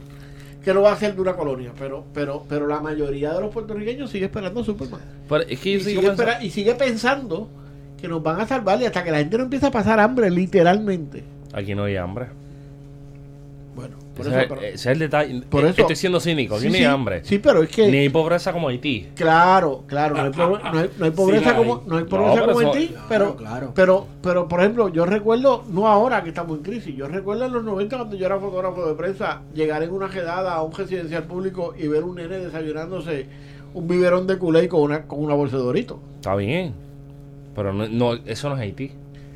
Sí, no, inclusive tienes para tienes para comprar el, el dorito, ¿entiendes? O En, sea, en Haití hubiese comprado algo mejor, pero Claro. no tienes que pasar a Haití. lo que, so. lo que te quiero decir, lo que te quiero decir es que el sistema está funcionando como está funcionando, o sea, Ay, ay, ay, eh, ah, tengo, Mira, tengo tranques conmigo uno- mismo. Tengo unos tranques bien Pero uno de mis heavy, pro- brother. uno de mis pocos pero tú crees que el sistema está fallando? No, yo creo que el sistema está funcionando Mira, al uno de mis 100%. pocos recuerdos de la de, de- de mi paso por la clínica de asistencia legal allá en la en la facultad de derecho fue un caso que yo tuve de una señora que la Estaba en el lado oscuro. cuando me estaba entrenando en la en, en el Era un en joven el- Jedi. no Un pues, joven pues, Padawan. Un joven Padawan.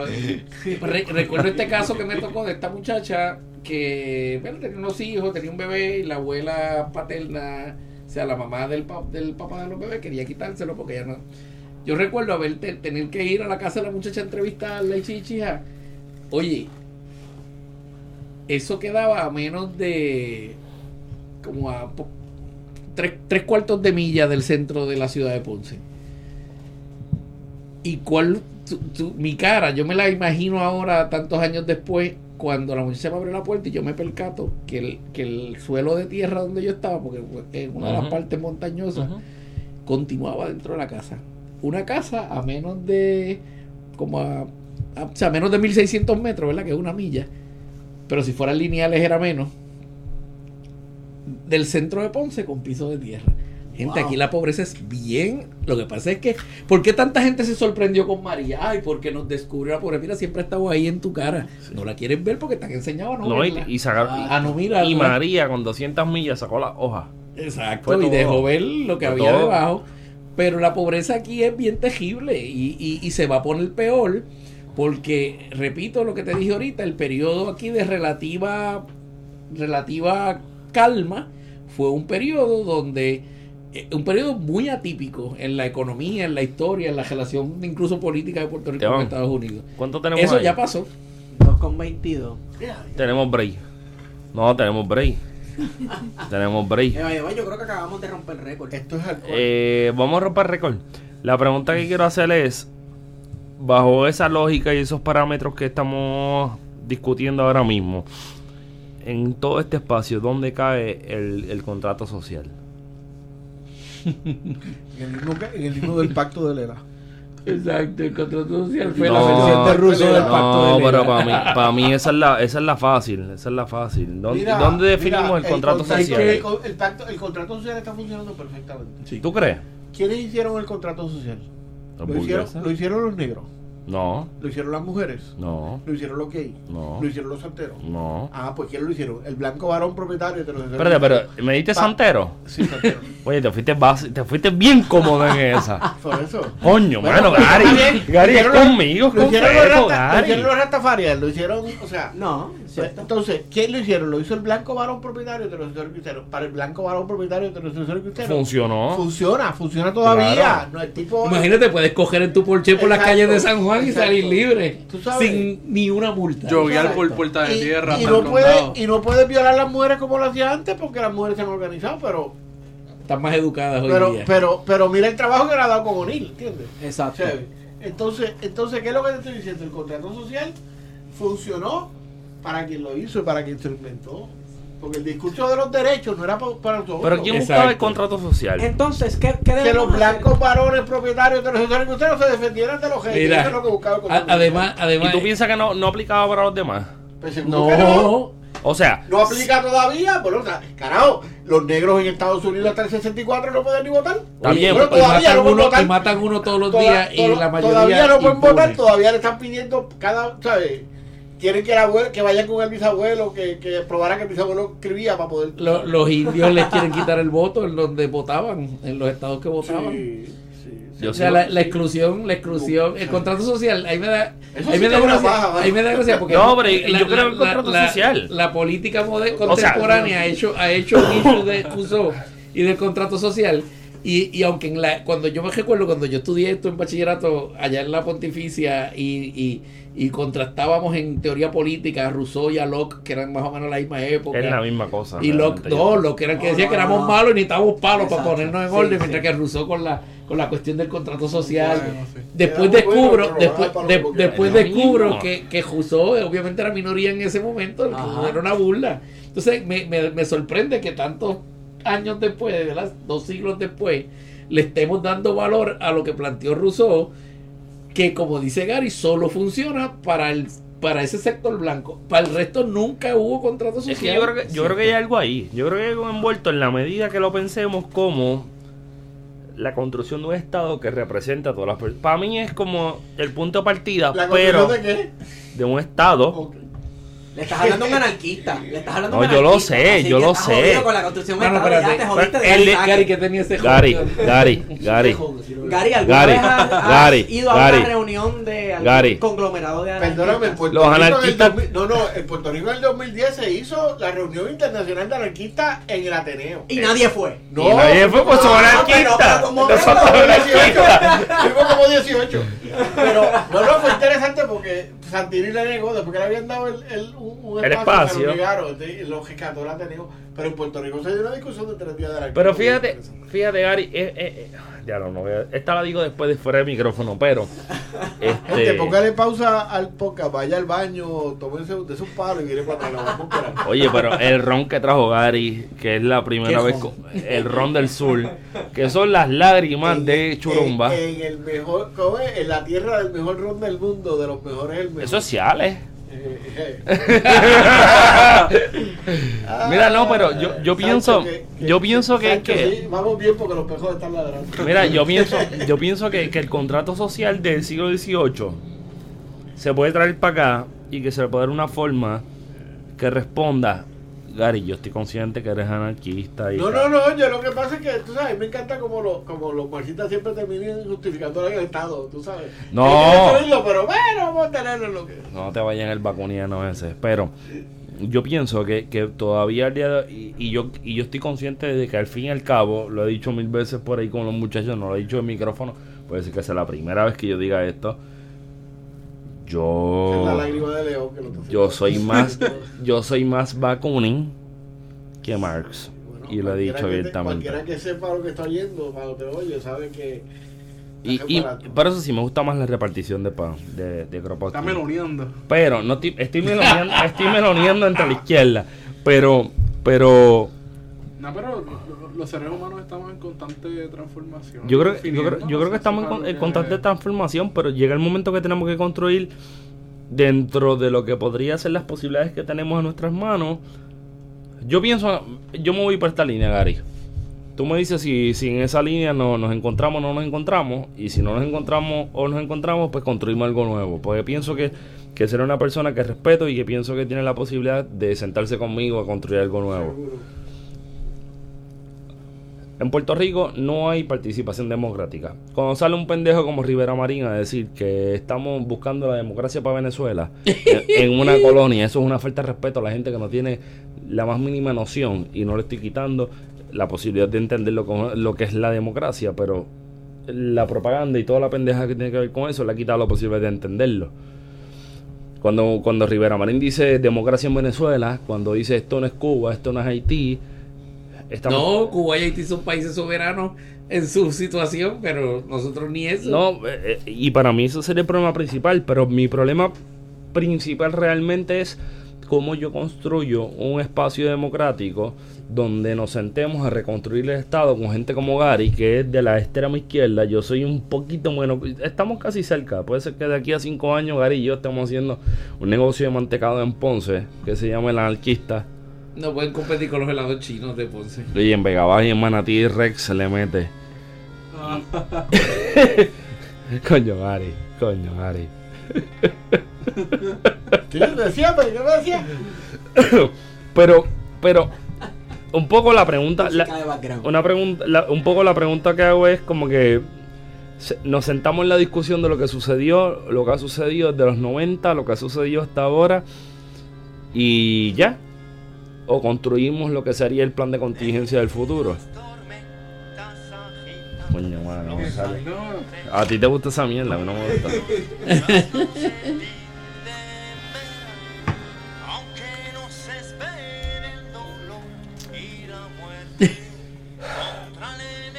Siento que, que mantuve la, la, la atención de Gary por dos horas. Y ese peda. Te contestó con el himno Mira, anarquista de mira, la lo, guerra que, lo que civil. te quiero decir es que, es que en realidad nos bebimos el Kool-Aid. ¿Tú crees? Sí, la sociedad, se- la sociedad occidental se bebió el Kool-Aid. La humanidad se bebió el Kool-Aid. Ahí estoy contigo.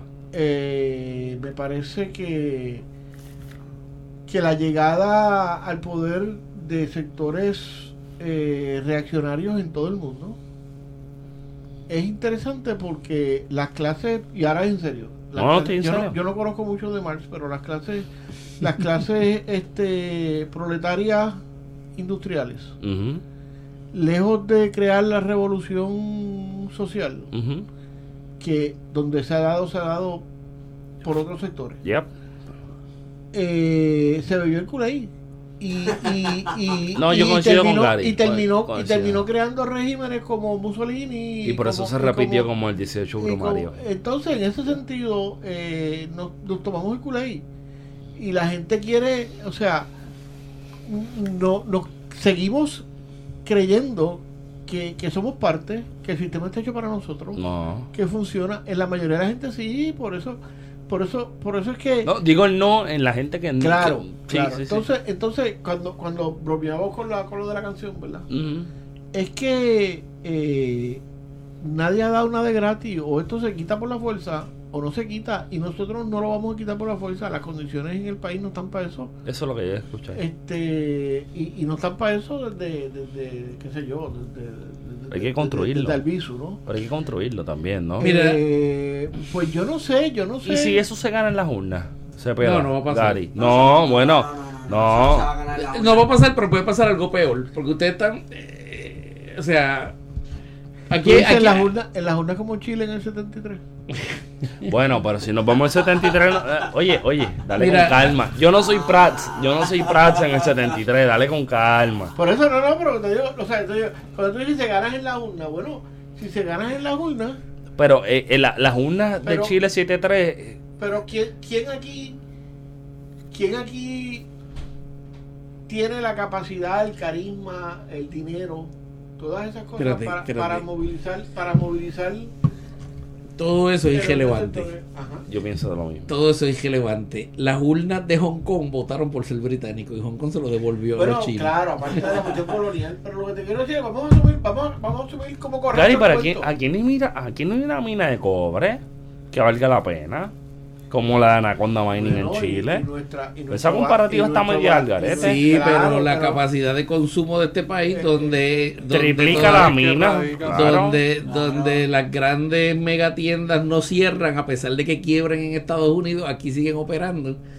Eh, pues Y nos vamos por esa línea. eh, bueno, lo que pasa es que para eso No, fue que pero- existimos. No, no, O no, sea, la, la- no la o pregunta. sea, Pu- Puerto la, Rico- la pregunto, ¿los gringos piensan que somos la, la, la gallinita los huevos de oro en esa No, línea? yo creo, yo creo que, yo creo que yo en eso me parece que, que, ah, históricamente ha habido unos sectores más interesados en Puerto Rico que otros. En Sí. este momento me parece que, que, que el único sector que le pudiera estar interesado en Puerto Rico es el de la venta al letal. Y el de la deuda. Y, y el de la deuda. Claro. Sobre todo ese sabes, último. El de la deuda es el de Murmullo. pero, pero, pero eso quiere decir que los cambios que se van a dar en los próximos 10 o 20 años van a ser para pagar la deuda. Y Sí. si va a ser eso, eso es un proceso de exclusión que va a terminar aumentando la violencia social en el país. Y Sin si- embargo, yo O creo que un poco el asunto de, de la participación electoral o una no participación en, un- en una huelga en una huelga electoral, pues es bastante subjetivo en el sentido de que depende de cómo sea la estrategia, ¿no? De, de, de, de participar. Por eso te digo, yo no creo que hay las condiciones Pero- Exacto, pa- sí, sí. para, para, para hacer la revolución social que puede implicar simplemente dejar de ir a votar. O sea, no tiene que ser alternativo. Sí. Eh, Gente, eso, eso va a pasar, pero. ¿Qué está pasando pero, ya? pero no, pero no va a tiene pasar ningún de forma efecto. organizada, no va a pasar de Eh, forma- no- y no va a tener ningún efecto. Y no va a haber nadie que porque- canalice esa. Porque No. para comenzar en el sistema americano, lo que importa son los que los que participan. Los que participan participan. 10, pues participan 10. Eso fue lo que votaron. Exacto. Y como esto es en función de lo que ellos Digo, le necesiten conviene, o les porque interesen. No compraron el, te- el- lo de la estabilidad, ¿verdad? Del, del 97%, pero bueno. Bueno, pero yo no sé por qué, por, qué, por qué los PNP lloran por eso. Si aquí la gente votó por una cámara y ellos tampoco lo hicieron. así Cierto que es, la única ellos fueron los primeros que demostraron que aquí la democracia es un chiste. Porque es Mira, un chiste no- y es un chiste de mal gusto. Gente, el el- el estatus no hay posibilidad de que mi generación, yo no sé la de ustedes, yo no sé la de mis estudiantes, es el reto que tienen. Mi generación no se va a sentar a hablar unos con otros. Colombia, cuando quiso empezar su proceso de paz, que logró adelantarlo considerablemente, tuvieron unos grupos, los primeros que se pusieron de acuerdo, pusieron la mesa, pusieron las sillas, le pusieron el cartoncito a cada cual, y a la primera vez se sentaron a lo mejor tres o cuatro, y según la cosa prosperó, se fueron sentando otros grupos a la mesa. Pero aquí nadie quiere dialogar con nadie, nadie, nadie, todos quieren ser protagonistas, todos quieren llevarse. Pues mira, no va a pasar nada, no va a pasar como a Hong Kong. Eventualmente, el día que ya los americanos entiendan que esto dio lo que iba a dar, o peor aún, de que lo pueden obtener de forma mucho más barata de lo que les cuesta ahora, Claro. nos van a dar la independencia, resuélvanse ustedes como puedan, los populares y los PNP van a mutar, porque, porque si los independentistas están soñando que ellos, los gringos se van a ir y los van a dejar a cargo a ellos, están fumándose algo bien bueno, Sí, eso es porque así. eso no va a pasar. Los populares y los PNP van a mutar como mutaron los, del- los incondicionales y los liberales del siglo XVIII al XX, van a seguir gobernando la misma gente. Mira, de- Lo otro que puede pasar, dos cosas, tres cosas. O, o, o- o la migración sigue al ritmo que va, o sea, la gente se sigue yendo, y esto se convierte en lo que una vez nosotros discutimos en el programa, eh, en, un, en un paraíso fiscal USA. ¿Qué está pasando? Que, que, que, bueno, que se han puesto las bases para que ocurra, ¿verdad? Se lo dejamos a los multimillonarios, vaciamos la isla, saca, tenemos que sacar todavía casi dos millones más. El milloncito que se quede, secretaria, conserjes, jardinero, abogado. Sí, para, para cejar, en un, en un yo, yo escribí en mi blog una entrada que se llama de, Gary, de- de- envíanos el link del blog para ponerlo en Twitter. de, de- del Congo belga a Detroit, Puerto Rico USA, Duro. basado en uno, en unos traba- en uno de los programas de Anthony Bourdain. Wow. Capaz En descanse. el Congo, digo, en el Congo belga, hay, ¿Cuál es la diferencia? hay que uno era Que uno era- se ha ido por belga y otro- no, Pero, pero en el Congo belga eh, hay unos, hay unos eh, empleados de una estación experimental Ajá, y de una estación de tren que en un momento dado fue la estación de tren más importante para bajar hacia Sudáfrica, ajá. que llevan 40 años sin cobrar, Trabaja- llegando a trabajar todos los días esperando que el régimen que colapsó después de haber sido un paraíso fiscal de los ricos y Ajá. que se quedó endeudado porque el, el proceso fue el mismo. Que le pagué. Los belgas levantaron el rabo y se fueron y dejaron aquello allí y esta gente está allí sentado haciendo el trabajo de mantenimiento de las facilidades esperando que alguien llegue a darle instrucción Eso es así. Vi una biblioteca haciendo eso.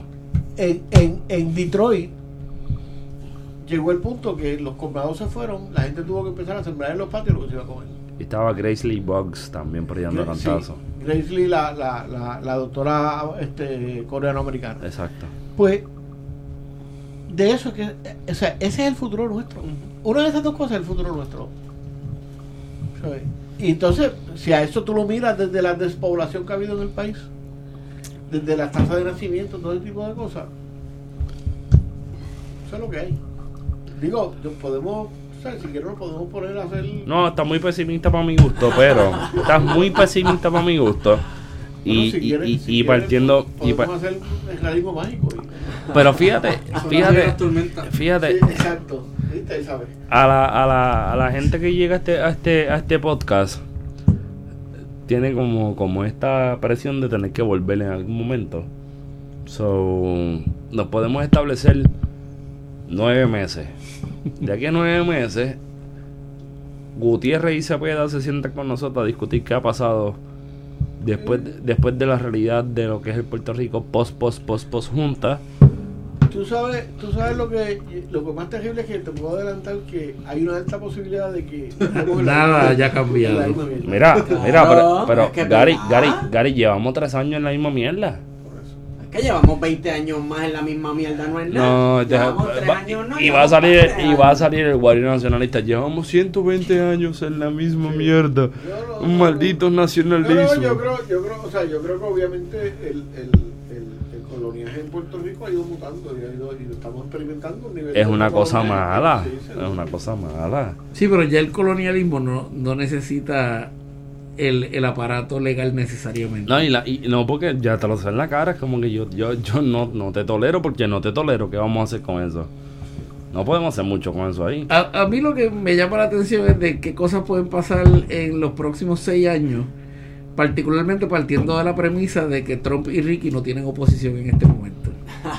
Pero tienen unos, pero tienen unas, tienen oposición. pero Tiene tienen unas cartitas tienen, no medias importa, no tienen oposición, no importa, no tienen oposición y en el caso de Trump tienen los chavos y me atrevo a apostar que en el de Ricky también. No, Ricky Oye, no. si no el mejor ejemplo es Ponce, todo el mundo está claro desde el segundo cuatrenio que la alcaldesa no sirve, pero no ha tenido oposición, así que sigue y probablemente va a ser reelecto Bueno, otra vez, porque porque, no hay oposición. Gary, que te Esto se acabó. Nada más que para joder.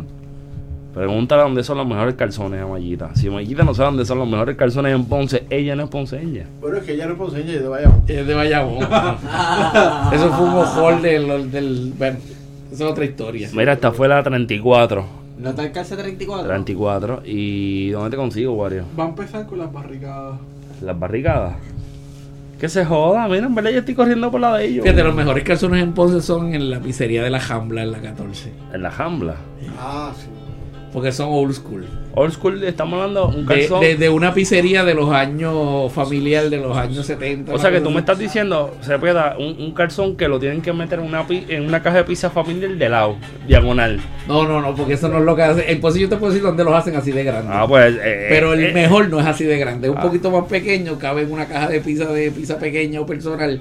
Pero bueno, es el mejor. Se down. ¿Dónde te consiguen la gente que te quiera leer en Twitter? Arroba JRCPDA. Diablo, está bien cómodo. Esteban Gómez. ¿dónde te- Estigón, Estigón por Twitter. A mí me pueden seguir arroba PHTO y esa música de fondo es de Gary Gutiérrez. Gary,